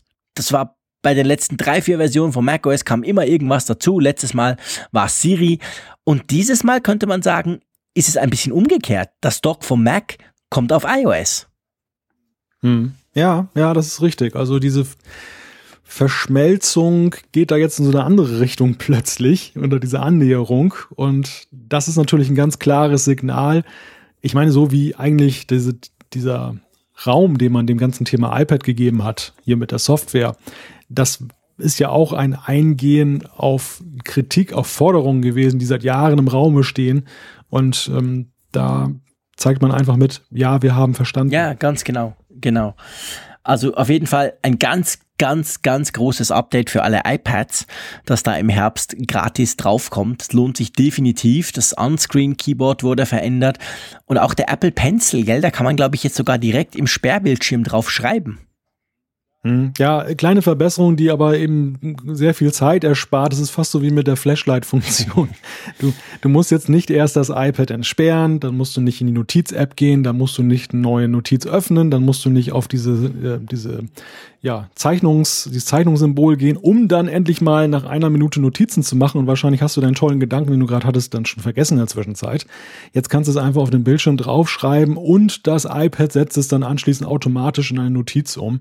Also eine große Wegerleichterung und äh, ein, ein Stück weit auch eine Verbesserung eben beim Pencil, bei dem wir immer so ein bisschen das Gefühl hatten in iOS 10, hat viel Potenzial, ist aber noch nicht in allen Apps so richtig angekommen oder auch im mhm. System noch nicht überall angekommen. Ja, das stimmt. Das ist, da hast du absolut recht. Also ich brauche den selten bis nie. Ähm, was eben auch so ein bisschen daran lag, dass ich nicht so recht wusste, für was. Und ähm, das schon allein das, dass ich jetzt quasi Notizen einfach mal schnell zack, iPad, zack, dann fange ich mal an zu schreiben, ohne dass ich mich eben da durch die ganzen Sachen wühlen muss, bis ich in der App bin, die das unterstützt. Das ist sehr, sehr praktisch. Klammer auf, klar, Benutzer des Samsung Galaxy Note werden jetzt lächeln und, und sagen, ja, aber das haben wir seit drei Jahren. Stimmt, das ist so. Aber der, der Formfaktor vom iPad allein ist halt ein anderer. Von dem her ist das natürlich ein ganz anderer Use Case. Aber ja, spannende Sache definitiv. Und dann ist es so, es gab noch eine neue App und die gibt's nicht nur auf dem iPad, sondern auch auf dem iPhone. Ja, du meinst wahrscheinlich die Files-App. Ja, genau. Ähm, ich glaube, in der deutschen Version heißt sie ja dann auch Dateien. Das äh, ist sehr funktionell bezeichnet. Genau, darum habe ich sie nämlich zuerst gar nicht gefunden auf meinem iPad. Auch hier haben wir es damit zu tun mit einer Forderung von Pro-Nutzern, die spätestens seitdem das iPad Pro aufgekommen ist, immer lauter wurde, dass man eben in die Dateiebene möchte. Apple hat ja sehr viel Energie investiert, von der Datei eigentlich wegzukommen. Es gab ja nicht mehr die Datei. Es, es war einfach alles irgendwo da als Datenbestand und über die Cloud und wunderbar. Und im ähm, iOS-Betriebssystem war die Datei, die auf dem Mac ja Standard ist, verpönt. Und hier hat man, finde ich, ja, es ist ein Kompromiss. Also ich glaube oder ich finde, es ist eigentlich nicht das so, was sich manche wirklich gewünscht haben, was aber völlig unrealistisch war. Denn das, das Problem ist ja beim iOS-Betriebssystem, wir haben Sandboxing. Also meine Dateien, die ich in einer App habe, sind in einer Sandbox. Die sind jetzt nicht so wie beim Mac über einen, über einen Verzeichnisbaum zu erreichen, wo dann auch das Betriebssystem liegt. Das ist für die Sicherheit eine super Sache und ist aber natürlich ein Nutzer ein Dorn im Auge. Hier ist es eher so, hier werden die verschiedenen Sandboxen zusammengefasst. Das ist so ein bisschen so wie die TV-App, wo auch andere Dienste dann zusammengefasst werden, andere, andere Streaming-Dienste. Und ähm, als ja, als Bonbon ist dann auch noch dann eben Google Drive da mit dabei, Dropbox kann man auch drauf zugreifen, die im Grunde genommen ja auch nur in einem Sandbox-Bereich ihre Dateien speichern. Und dann die iCloud natürlich nimmt man mit rein. Und so hast du dann das Gefühl, du bist irgendwo auf einem Dateisystem unterwegs, aber in Wirklichkeit ist es ja nur so ein bisschen auch eine Marscherleichterung, dass du nicht von App zu App zwischen den verschiedenen Dingen wechseln musst. Ja, ganz genau. Und zusammen mit Drag and Drop gibt es natürlich dann schon neue Möglichkeiten, quasi äh, Dateien zu öffnen. Aber du hast recht, es ist natürlich nicht der klassische File-Manager, wie wir ihn zum Beispiel bei Android haben. Wobei ich auch da denke, die Mehrheit der Benutzer braucht so einen tiefgehenden nicht, weil wenn ich mir dann aus Versehen beim Android zum Beispiel in die Systemordner reinklicke, dann kann ich dann kann ich damit nichts anfangen. Im schlimmsten Fall mache ich irgendwas kaputt. Also von dem her gesehen, so weit möchte Apple nicht gehen, werden sie auch nie. Aber immerhin, dass sie schon Third Parties unterstützen, es war ja ganz explizit von Dropbox und von Google Drive die Rede, das fand ich recht erstaunlich. Das habe ich ehrlich gesagt nicht erwartet. Ja, das ist ein überraschender Schritt da es ja dann gerade mit Blick auf iCloud, auf die iCloud und iCloud Drive ja auch Mitbewerber sind. Also da haben sie ja eigentlich normalerweise kein Interesse dran, aber das, das zeigt halt, dass sie da jetzt nicht neue Angriffsfläche bieten wollten, dass dann eben gleich gesagt wird, ah, die machen das wieder nur für sich, sondern das ist eigentlich so ein Zufriedenstell-Feature, möchte ich es mal nennen. Da wo die, die das halt immer beanstandet haben, jetzt dann endlich mal sagen sollen, okay, super Apple, danke, wunderbar. Und Apple selber sagt, Phil Schiller, der war ja in einer Live-Talkshow jetzt auch auf der WWDC da noch ähm, jetzt unterwegs. Der hat gerade gesagt, er geht davon aus, dass die Mehrzahl der Nutzer gar kein Interesse an dieser App hat. Was finde ich aber so ein bisschen auch besagt, dass man bei Apple diese App nicht liebt. Also, dass man sie eigentlich nur gemacht hat, um eben dann die Zufriedenheit Zufriedenheitsquote. Ja, da hast du recht. Also ich ehrlich gesagt, ich habe noch nie einen Apple Manager on Stage bei einer Key Keynote über ein neues Feature reden hören, dass er selber gesagt hat, ja wahrscheinlich brauchen das die Leute ja gar nicht. Also das war schon ein bisschen strange, aber du hast recht. Das zeigt wahrscheinlich, wo es hingeht oder, oder warum Apple das gemacht hat. Ähm, apropos hingehen, ich schlage vor, du trinkst jetzt mal etwas, lieber Malte. Ich werde auch noch ganz kurz hier ein bisschen Wasser trinken. Ihr, liebe Hörerinnen und Hörer, könnt das auch tun, weil wir sind noch nicht am Ende dieser Folge. Ihr seht, allein mit Software kann man problemlos eineinhalb Stunden füllen. Ähm, äh, wir haben noch drei zumindest sehr spannende Themen. Mac OS High Sierra, ja, ja, wir sprechen dann gleich über den Namen. Es geht um Entwickler, State of the Union, das ist dann deine Domäne. Ganz, ganz spannende Themen und wir werden dann noch ganz kurz über das App Store Design oder Redesign sprechen. Also noch ganz spannende Themen, die wir in diesem Podcast noch haben. Drum, der ist definitiv länger. Wir machen das wie Apple. Ähm, wir wollen nicht drei Stunden sein, aber die waren ja auch ganz lang. Also von dem her, ich trinke jetzt mal was und schlage vor, wenn du nichts trinkst, dass du ganz einfach mal ganz kurz bei Mac OS loslegst und ja, man muss logischerweise zuerst mal über den Namen sprechen. Ja, also es ist gut jetzt was zu trinken, denn es geht in die Wüste, es geht in die High Sierra und es, es war wirklich so, ich beschreibe mal kurz, wie ich empfunden habe, als ich diese Vorstellung gesehen habe. Der Craig Federighi, der macht das ja mal ganz lustig. Das ist ja der, der Software-Chef bei Apple. Der hat ja schon bei den vergangenen Keynotes die Vorstellung der Namen dann mit lustigen Animationen und, und, und Gags dann da präsentiert, wo sie dann unterwegs waren, angeblich die Produktmanager und haben dann hier äh, Rast gemacht und dort Rast gemacht und immer festgestellt, jetzt sind die Namen irgendwie lächerlich. Und diesmal sagte er dann so sinngemäß, ja, was sollten wir nach Sierra machen? Sind wir noch ein bisschen weitergefahren und dann sind wir in der High Sierra angekommen. Und ich dachte, ja, jetzt kommt gleich von wegen haha reingelegt, ist natürlich jetzt ein vernünftiger Name. Und es wurde nicht mehr aufgelöst. Ich dachte die ganze Zeit noch fünf Minuten lang, irgendwo ist, jetzt komm, Gag kommt raus. Das ist doch, das kann doch nicht ernst sein, dass ihr jetzt das Betriebssystem nach Sierra, der aktuellen Version High Sierra nennt. Und es ist aber wirklich so. Und ich dachte natürlich unweigerlich gleich an Leopard und Snow Leopard. Da war es ja so ein bisschen ähnlich. Ja, absolut. Und vor allem, mir ging es genau gleich und wahrscheinlich allen, weil man dachte, that's the joke, weil jetzt immer in den letzten paar Keynotes kamen eben, wenn es um Mac OS oder, oder OS X, wie es vorher hieß, ging, kamen diese Namens, Namenswitze. Und er hat ja dann selber sogar noch gesagt, es kam dann das Logo, der neue, der neue, das neue Wallpaper und dann hat er selber ja noch gesagt, ja gut, wir haben uns schon gefragt, ob man das nicht vielleicht missverstehen könnte, aber Marketing fand, das sei cool. Und da dachte ich, ja eben, genau, das ist ja immer noch Joke. aber es war's nicht. Also das Ding heißt tatsächlich Mac OS High Sierra 10.13, glaube ich. Ähm, ja, gut, äh, kann man machen, aber das zeigt natürlich schon relativ klar, wohin die Richtung geht, oder? Ja, also es ist so wie, wie gesagt, mit Leopard und Snow Leopard und Lion und Mountain Lion. Die Analogie ist insofern passend, weil beide Systeme sich auch dadurch auszeichneten, dass sie eben kaum zu unterscheiden waren von ihren Vorgängern, dass sie im Grunde genommen nur Service Packs waren. Was finde ich bei der Versionsnummer, die gewählt wird, aber zu rechtfertigen ist, denn die sind ja auch aberwitzig hoch mittlerweile mit 10.13. Also das, das finde ich schon fast sympathischer, muss ich sagen, als jetzt bei WatchOS, wo der Sprung zwischen zwei und drei irrsinnig hoch war und zwischen drei und vier irrsinnig klein. Da, da ist die Versionsfolge wirklich nicht erklärlich. Hier aber ist es okay und ja, es gibt ja zumindest so einige Sachen, finde ich, so zwei, drei Features, über die wir jetzt sprechen werden, die sind ja schon irgendwo eine Veränderung. Also allen voran möchte ich jetzt mal das Filesystem nennen. Ja, definitiv. Das ist eine, eigentlich eine Riesensache. Wir haben schon ein paar Mal darüber gesprochen, seit, glaube ich, 10.3 von iOS, das äh, im Frühling rauskam, ist es ja so, dass die iPhones und die iPads schon auf dem neuen APFS, äh, Apple Filesystem heißt, glaube ich, äh, laufen. Mhm. Und jetzt mit ähm, Mac OS High Sierra wird auch der Mac optional Klammer zu, wenn man das möchte, umgestellt auf dieses neue Apple-File-System. Der Craig Federighi hat dann so einen kleinen äh, Vergleich gezogen. Er hat, glaube ich, ein 8 GB Video-File kopiert. Ja, das ging vorher ging das irgendwie, ich weiß nicht, 10 Sekunden oder 15 oder, oder ein bisschen länger sogar. Und beim, beim APFS, dem neuen, hat es einfach gemacht, zack, da war es irgendwie kopiert. Und zu dem Punkt vielleicht, ich habe wirklich todesmutig mein neues MacBook Pro 2016 hm, gleich mit Mac OS High Sierra Beta bespielt. Bin erstaunt, wie gut das läuft, by the way, weil ich hätte als Backup ja noch meinen Geschäftslaptop, da darf ich das natürlich nicht machen, plus ja noch mein iMac, darum habe ich gedacht, ich wag mich mal.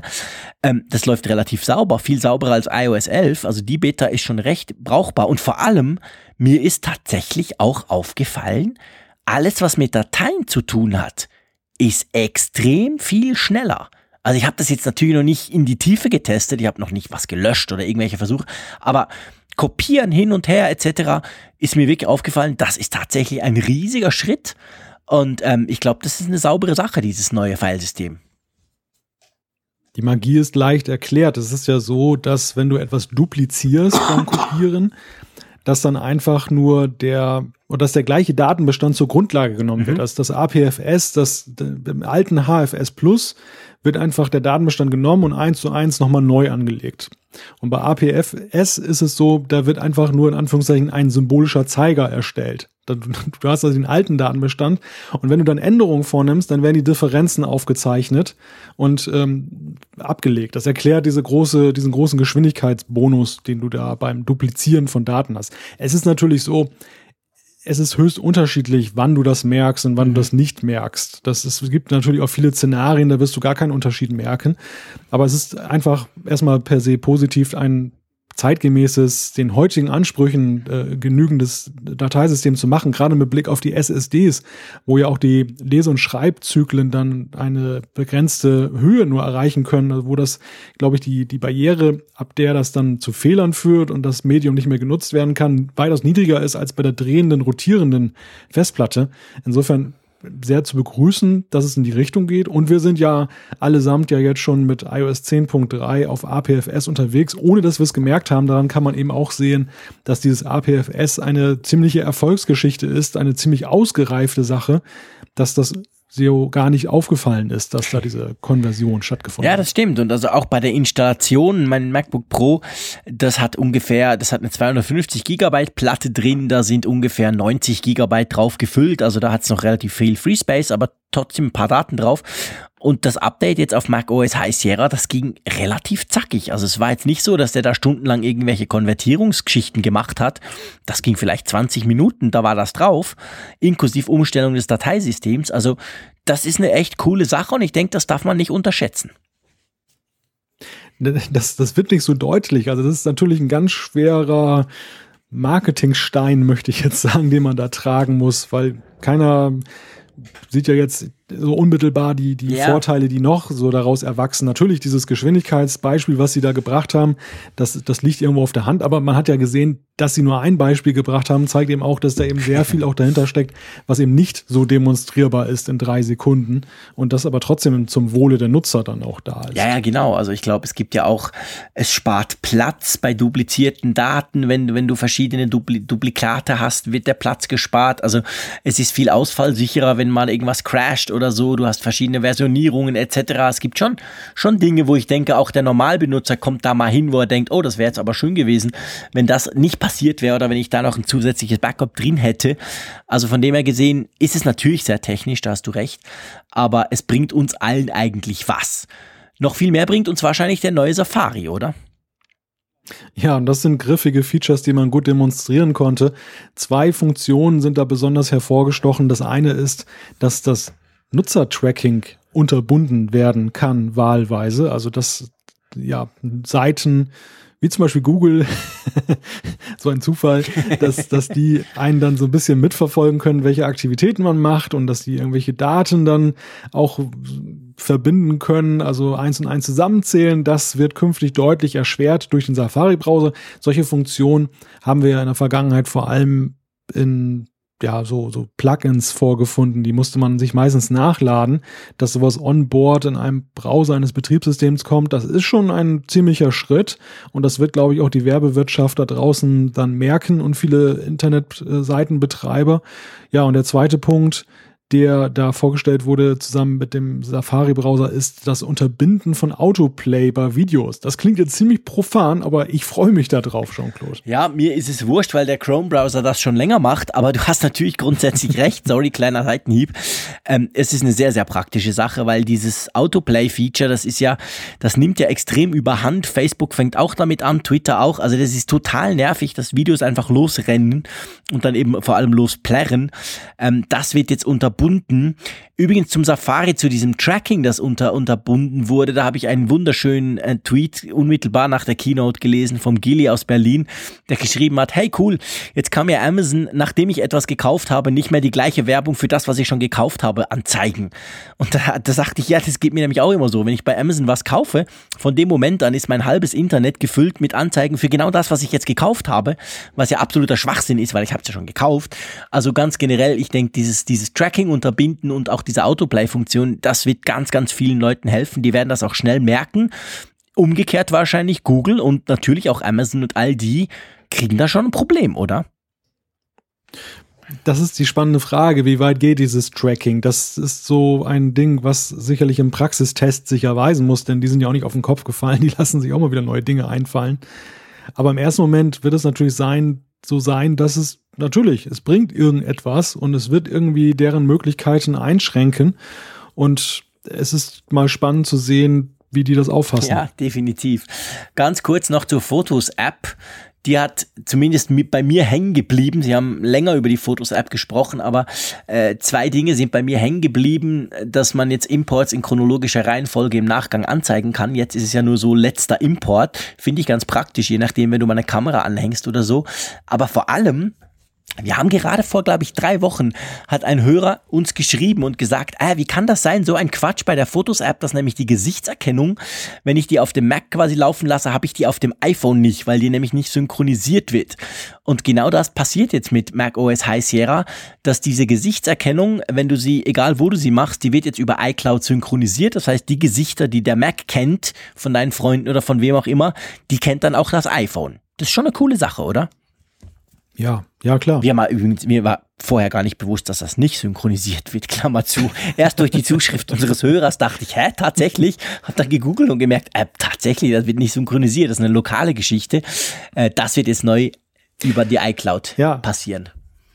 Das, das ist ein ganz witziger Aspekt. Wir hatten es ja vorhin schon bei der Sache mit iMessage, dass einem erst jetzt bewusst wird, was alles gar nicht genau. synchronisiert genau. wurde. Und, und das, das ist ja bei anderen Diensten ja schon lange Standard. Auch da so ein kleiner Seitenhieb. Ich meine, bei den Messengern, WhatsApp, wenn du WhatsApp deinstallierst und wieder neu installierst, ich habe mir da nie wirklich einen Kopf drüber machen müssen, dass die Sachen wiederkommen. Die waren plötzlich immer wieder da. Also die sind da fitter unterwegs. Ja, definitiv. Das ist, das ist, das ist absolut richtig. Das wird dann eben entsprechend gebackupt und rückgespielt. Naja, haben wir jetzt auch. Äh, wollen wir mal einen Punkt machen unter Mac OS High Sierra? Ich glaube, ein schönes ja. Update kostet letztendlich auch nichts, unterstützt sehr viele Macs bis zurück nach 2009 teilweise. Also von dem her, da, da macht man sicher nichts falsch, wenn man dann irgendwann im Oktober oder so, wenn das rauskommt, das dann auch aktualisiert, oder? Es sei denn, man hat 32-Bit-Apps, dann uh. sollte man ein bisschen vorsichtig sein. Stimmt, die fliegen nämlich raus, auch beim iPhone. Genau. Beim iPhone sogar sofort, also iOS 11 unterstützt erwartungsgemäß ist lange gemunkelt worden, keine 32-Bit-Apps mehr. Diejenigen Apps, die bei euch unter 10.3 jetzt schon irgendwie anschlagen oder wo das System anschlägt und sagt, passt auf, das verlangsamt möglicherweise, das ist ein Problem. Die werden unter iOS 11 nicht mehr laufen, sofern die Entwickler da nicht ein Update rausgeben. Und das wird längst nicht bei allen Apps der Fall sein. Und bei macOS ist es so, das war dann auch in der State of the Union gleich am Anfang dann gesagt worden, da wird man es schrittweise machen. Also da ist der Zeithorizont Anfang 2018, wird dann der Support für 32-Bit-Apps nach und nach abgeschaltet.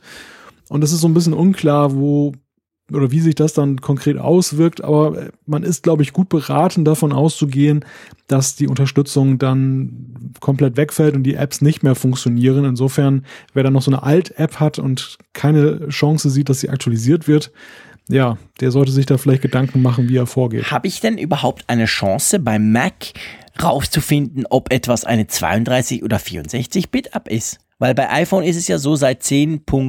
glaube ich sogar 0, kommt da diese Warnung, so nach dem Motto, ey, das ist eine alte App und die verlangsamt alles und etc. Also da bin ich ja dann quasi schon vorgewarnt.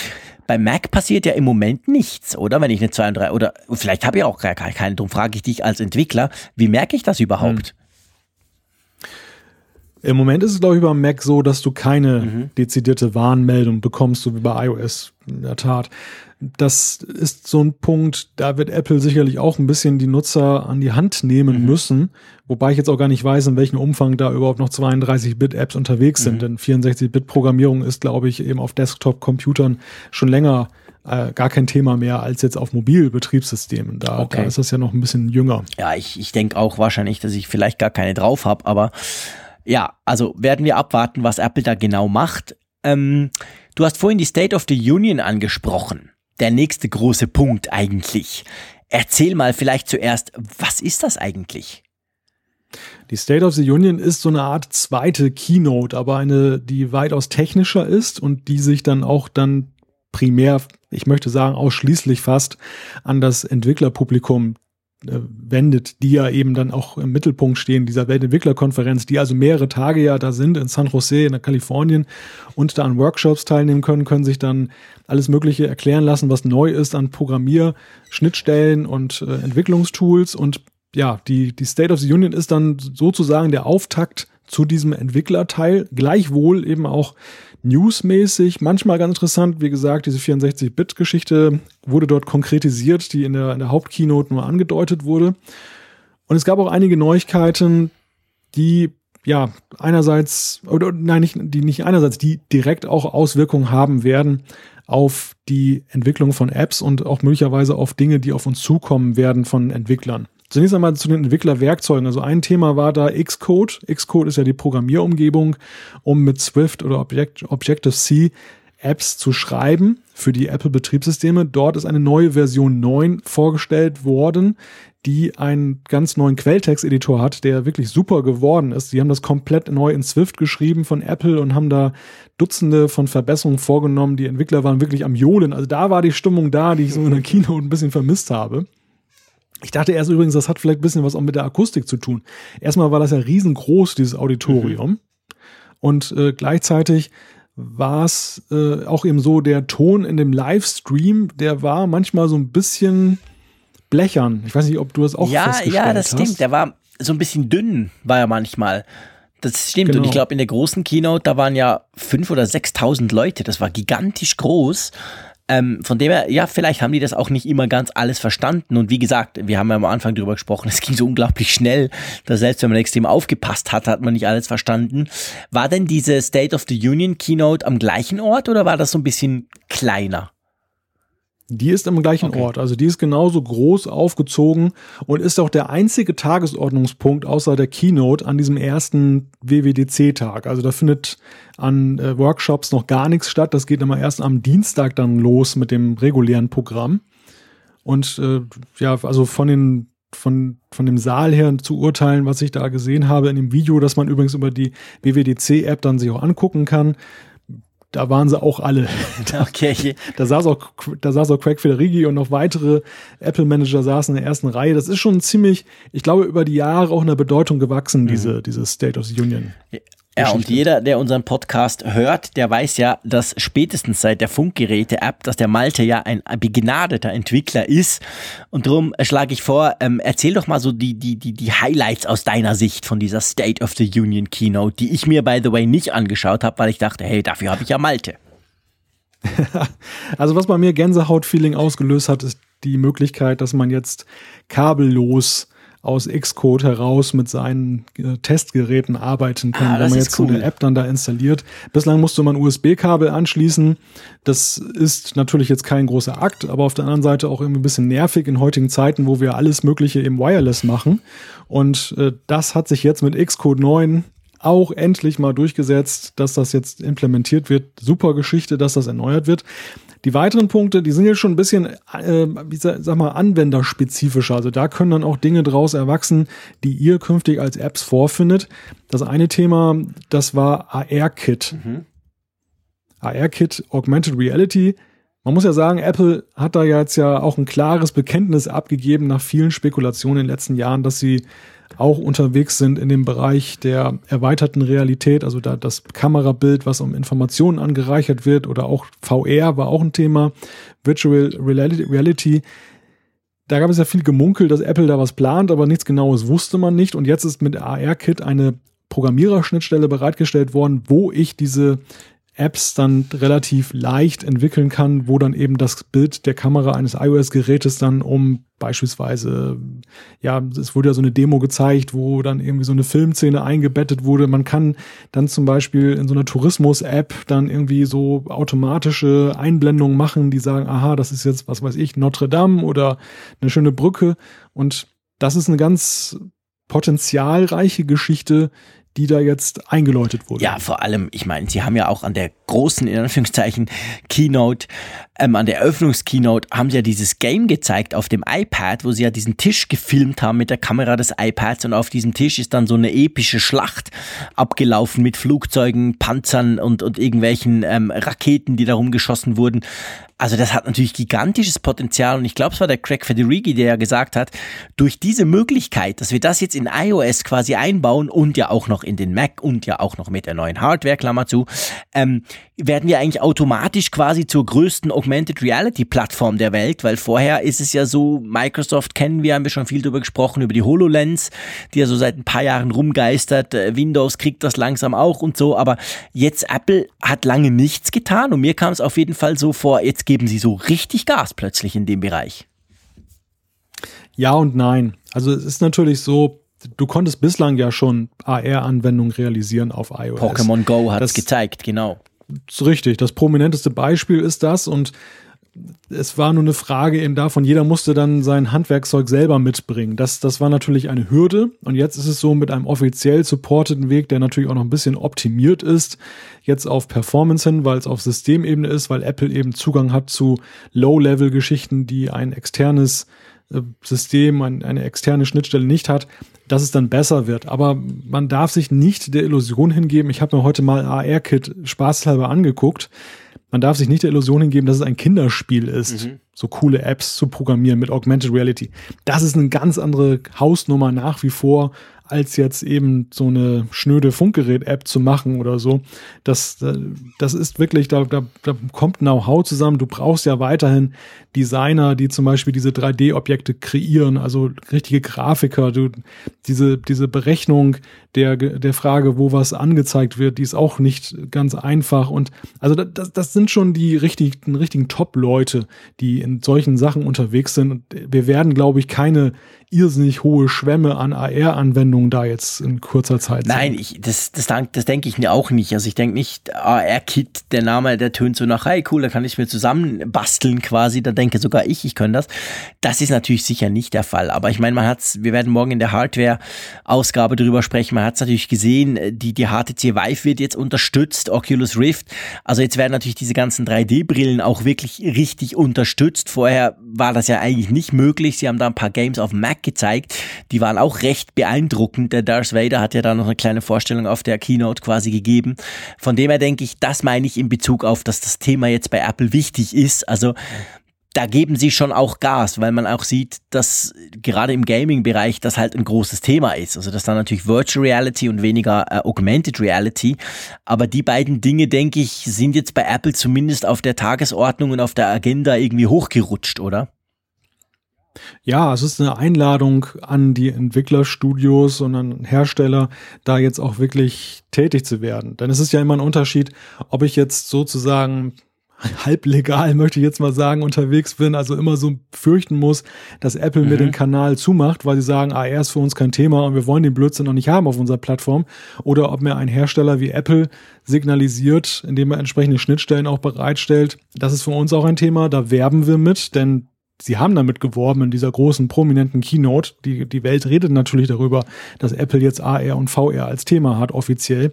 Und das ist eben ein Signal, ja. das ist so ein Aufbruch. Da, da muss ich mir jetzt als AR-App-Hersteller keine Sorgen machen, dass morgen gesagt wird, das wird unterbunden auf dem iPhone, weil so viel Akku saugt oder so. Ja, genau, Man stimmt. Weiß das ich meine, das ist nicht. ja die Angst und dann, dann will auch niemand Geld investieren, wenn du fürchtest, wieder rauszufliegen aus dem App Store.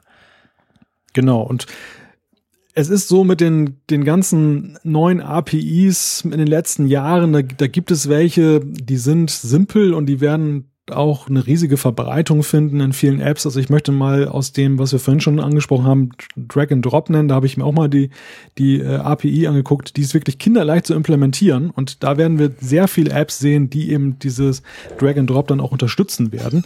Wohingegen eben dieses Beispiel AR-Kit das ist schon wirklich higher sophisticated und in eine ähnliche Richtung geht auch dieses Core ML, dieses äh, Machine Learning, wo Apple jetzt ja auch dann einfache, in Anführungszeichen, einfache, eine eigene Aussage, einfache Entwicklungswerkzeuge mhm. bietet, damit ich zum Beispiel auf Fotos dann erkennen kann, aha, das ist der Jean-Claude. Egal wie du jetzt gerade aussiehst, ob du eine Clownmaske aufhast oder eine Sonnenbrille. Das kann man damit alles realisieren, aber wie gesagt, das ist auch kein Kinderspiel. Auch das werden wir jetzt nicht jetzt äh, bei Abertausenden jeder App dann sehen. Da bin ich ehrlich gesagt ganz froh, wenn mich nicht gleich jede App erkennt. Gibt, gibt morgen, gibt, gibt Vormittage, wo ich mich selber nicht erkenne, vor allem wenn wir ganz lange Apfelfunk aufnehmen.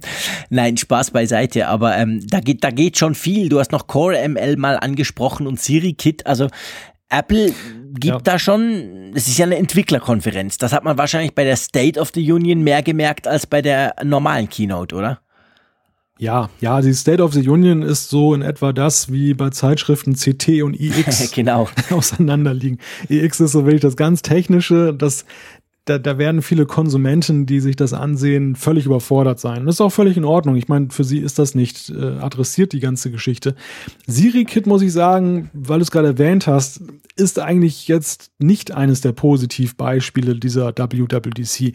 Denn die Erwartungen da waren ja wesentlich höher. Wir haben ja alle gehofft, dass sie diesen Weg, dass Siri auch ansprechbar ist, zum Beispiel für Podcast-Apps, dass sie den, was ja bislang nicht möglich war, sondern es gab ja nur sehr wenige App-Arten, bei denen das ging, dass sie eben diese, dieses Spektrum erweitern. Das haben sie auch getan. Es gibt jetzt zum Beispiel Listen-Apps, die können jetzt auch dann eben per Siri künftig angesprochen werden. Aber gerade diese Audio-Player, auch Spotify und so, die sind weiterhin außen vor. Und es geht jetzt schon so das Gerücht um, dass Apple sich da vielleicht auch so ein bisschen den Hals frei halten will von den äh, ja, Mitbewerbern, den Unliebsamen, dass die eben jetzt nicht dann an zu Apple Music so schnell aufschließen können. Was ich extrem schade finde, weil das hätte der Siri-Plattform extrem gut getan, denn gucken wir uns mal an, Amazon mit äh, Alexa, das ist natürlich vor allem, das lebt natürlich auch vor allem von diesen Skills, diesen, diesen Möglichkeiten, mhm. eben da Apps zu integrieren und, und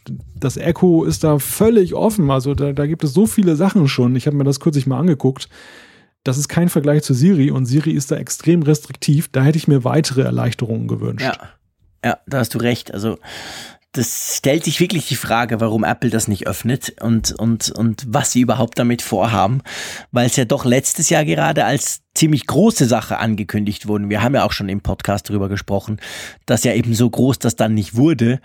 Ähm, aber erklär mir mal, was ist eigentlich Core ML? Das, das, das ist schon in der normalen Keynote ein paar Mal aufgetaucht. Ja, also Core ML ist dann auch ein Framework. Es gibt ähm, Core steht ja für Kern, also das, das ist wirklich dann äh, ein, ein Kern-API, sehr hoch aufgehängt. Es gibt ja zum Beispiel auch Core UI fürs User Interface Und ähm, das ML steht für Machine Learning. Also das ist dieses Maschinenlernen. Und da kann ich mir dann ah. sogenannte Modelle runterladen. Da hat Apple auch eine ganze Reihe schon für Entwickler online gestellt. Riesenpakete, ein halbes Gigabyte groß, manche, die dann schon so Funktionen, also sind eine gewisse Intelligenz eben schon mitbringen bei der Erkennbarkeit von Dingen oder beim Zusammensetzen von ähm, Verknüpfungen eins und eins zusammenzuzählen, jetzt platt gesagt. Okay, alles klar. Also auch da wieder quasi die Intelligenz, mir Sachen vorzuschlagen, ohne dass ich danach suchen muss oder die eben im Kontext dann entsprechend passen.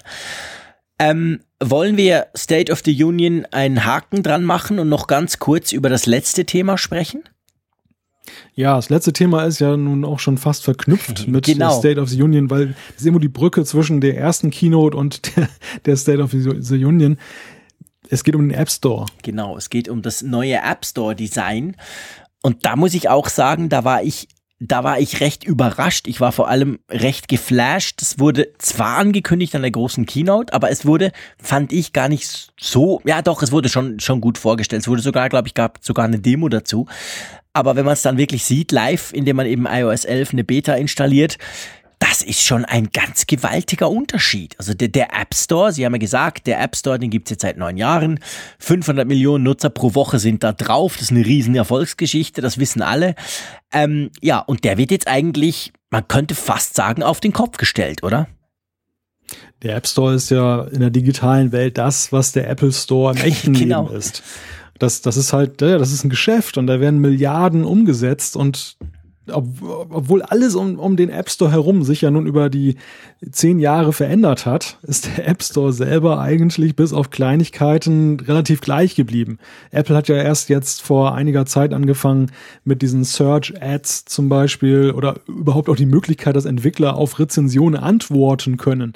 Nach vielen, vielen Jahren hat man das erst aufgebohrt und auch ja nach einigen Unmutsbekundungen ja erst und personellen Veränderungen, die man da vorgenommen hat in den Zuständigkeiten. Und das ist jetzt kein Zufall, dass im jetzigen Zeitpunkt der App Store auf den Kopf gestellt wird. Das ist die Handschrift von Phil Schiller für mich, der ja dessen Zuständigkeit das jetzt fällt. Und äh, man erkennt das Ding nicht wieder. Ja, man erkennt es wirklich nicht wieder. Und das meine ich aber durchaus positiv. Also nicht irgendwie, ähm, es ist ganz neu, es gibt äh, neue Tabs. Es wurde eigentlich vereinfacht, sage ich mal, im ersten Moment, wenn man sich das öffnet.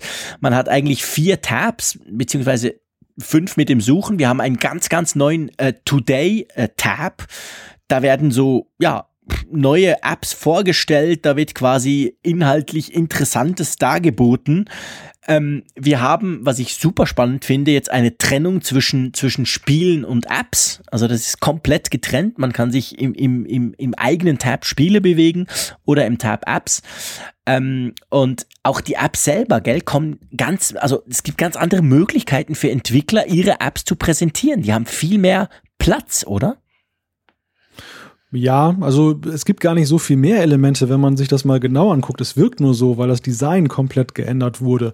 Das ist jetzt ein bisschen opulenter, das sieht nicht mehr so kleinteilig aus und es gibt neu auch so ein Element Promotion Text, den kannst du benutzen, um auf bestimmte Features hinzuweisen, ohne dass du ein Update einreichen musst. Denn es ist bislang so, dass du immer ein Update einreichen musst, wenn du irgendwelche Texte an deiner Beschreibung ändern willst. Was natürlich dann ein bisschen nervig ist, dann, wenn du mal eben so eine Aktion machen willst, zum Beispiel, um was zu promoten oder wenn, wenn ja, du dir vielleicht den Text revidieren möchtest, den du mal geschrieben hast, da muss es schnell gehen und jetzt stellst du fest, man könnte es viel schöner beschreiben, da musst du dann so ein Alibi-Update bislang einreichen, damit der aktualisiert wird, was natürlich völliger Quatsch ist. Und das, das hat man verbessert. Insgesamt muss man sagen, ist es ja so, das Ganze präsentiert sich magaziniger. Ja, stimmt. Das, Sie haben es ja gezeigt, so am Beispiel von Monument Valley 2, übrigens eine super App, die ich mir auch noch künftig noch laden werde. Ähm, dass eben da jetzt sehr lange Texte drin sind, mit mehreren Bildern, mit, mit Videos eingebettet. Übrigens, da läuft Autoplay automatisch, also da haben sie es bei sich selber nicht unterbunden, aber das als Randnotiz. Stimmt. Auf, auf alle Fälle, also exklusiver, muss man auch sagen. Denn mhm. bislang ist es ja so, diese, diese, diese vorgestellten Apps, da gibt es ja Dutzende und jetzt künftig wird es, so, so scheint es mir, noch erlesener sein, wer da vorgestellt wird. Ja, das stimmt. Und, und Sie haben ja, du hast vorhin magaziniger erwähnt vom Design her. Sie haben ja auch gesagt, dass diese News, dieser Today-Tab quasi kuratiert wird. Also das ist ja nicht irgendein Algorithmus, der da was zusammenwürfelt, sondern das wird wirklich quasi redaktionell geprüft und, und dargestellt. Und ich finde es spannend, also ich finde es tatsächlich viel, viel übersichtlicher. Die Frage, man hat ja in den App Stores überall das Problem bei irgendwie, weiß nicht, drei Millionen Apps oder, oder noch mehr irgendwie was zu finden und äh, das sieht irgendwie aufgeräumter aus. Ähm, ob man dann wirklich mehr findet, äh, das muss dann quasi, das muss man, muss, muss man dann sehen. Weißt du, was mich erstaunt hat? Jetzt so als in Anführungszeichen normaler Benutzer. Hm. Mich hat erstaunt, dass ich auf meinem Zweit-iPhone iOS 11 die Beta draufknallen kann, dort den komplett neuen I äh, ähm, App Store habe und auf meinem normalen, meinem Produktiv-iPhone ist iOS 10 noch drauf, da habe ich den alten und das ist völlig synchron mit den Updates, mit allen Apps. Ich habe wirklich, die, die sind sonst gleich konfiguriert, diese beiden iPhones. Das finde ich schon recht interessant, wie, wie das so möglich ist. Das sind ja eigentlich zwei, eigentlich zwei App Stores oder ist das nur, blöd gesagt, das, das Template vorne dran? Das ist im Wesentlichen das Template und das macht die Sache dann auch in der Umstellung einfacher. Ich habe mir das dann gestern gleich mal angesehen, weil den Entwicklern da empfohlen wird, auch ihre Einträge, ihre App-Beschreibung mal zu überprüfen, ob die jetzt dem neuen App Store auch gerecht werden. Mhm.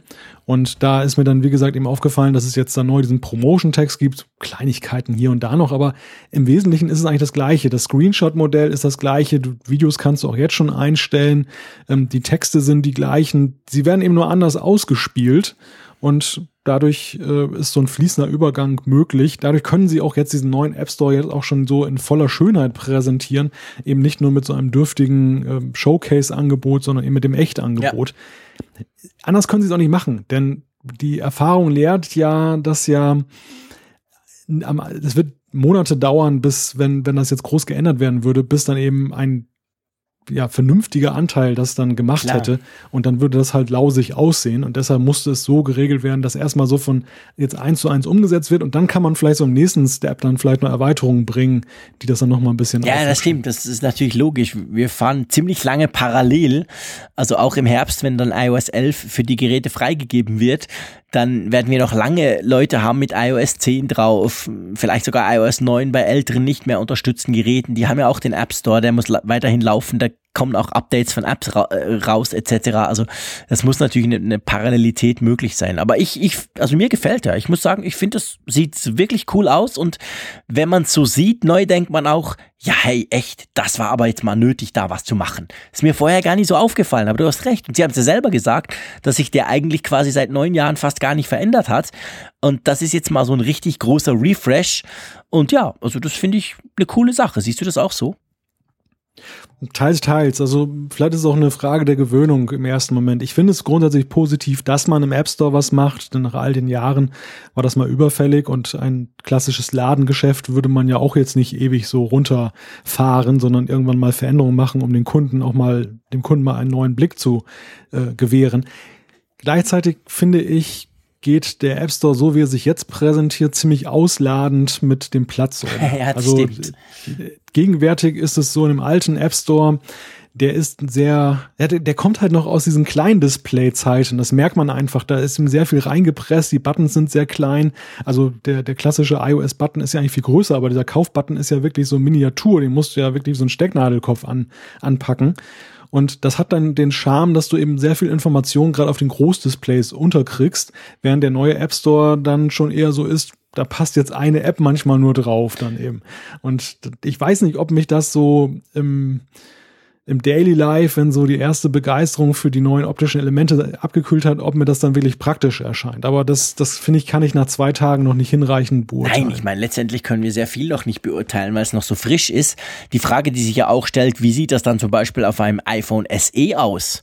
Auf diesem Mini-Mini-Screen, ähm, wenn es schon auf dem iPhone 7 Plus ähm, ausladend ist und, und nur die Hälfte der Informationen draufkriegt. Also das ist dann, das ist dann tatsächlich interessant ähm, ja, bleibt abzuwarten. Ähm, definitiv nicht lange warten müssen unsere Hörer, weil ich denke, lieber Malte, wir haben jetzt ziemlich genau zwei Stunden gequasselt und nur in Anführungszeichen über Software. Also ihr seht, die WWDC, die bietet mehr und wir vom Apfelfunk, wir schaffen sogar mehr länger über die Keynote zu sprechen, als sie selber war. Das muss uns auch mal zuerst einer nachmachen. Ähm, ich würde mal sagen, wir beschließen, wenn du einverstanden bist, diese Software-Folge und versprechen, dass wir in 24 Stunden eine Hardware-Folge liefern. Wollen wir das so machen?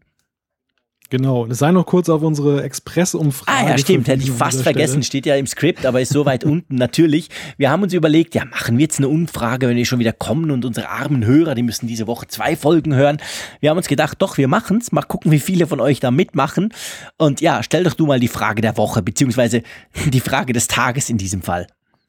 Die Frage des Tages, sie lautet, wie hat euch die WWDC Keynote gefallen? Also wenn ihr sie angeguckt habt oder habt sie dann nachvollzogen in den Nachrichtenberichten und dort könnt ihr dann auf einem Spektrum von sehr gut bis schlecht oder keine Ahnung alles angehen. Genau. Und morgen, ähm, beziehungsweise einfach von uns aus gesehen, morgen, je nachdem, wann ihr es hört, werden wir dann schon wieder eine neue Umfrage stellen. Da geht es dann ein bisschen mehr um die Details, ähm, die inhaltlichen rund um die WWDC. Also ihr seht, Apfelfunk in dieser Woche ist WWDC und nichts anderes. Apfelfunk äh, heute jetzt war WWDC Software. Morgen kommt dann die Hardware-Folge, wo wir über schöne neue Hardware und komische Lautsprecher sprechen werden. Ich freue mich schon riesig drauf, Malte.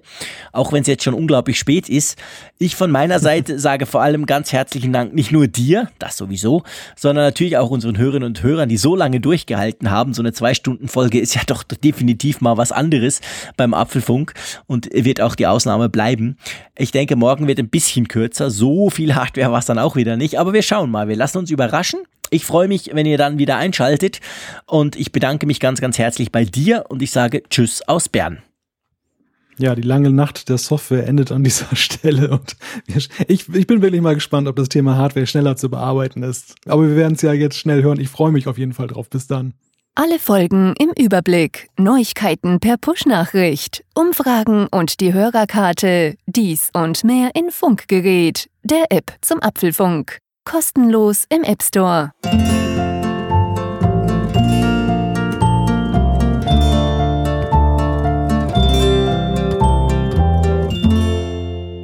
Apfelfunk, der Podcast über Apple-Themen.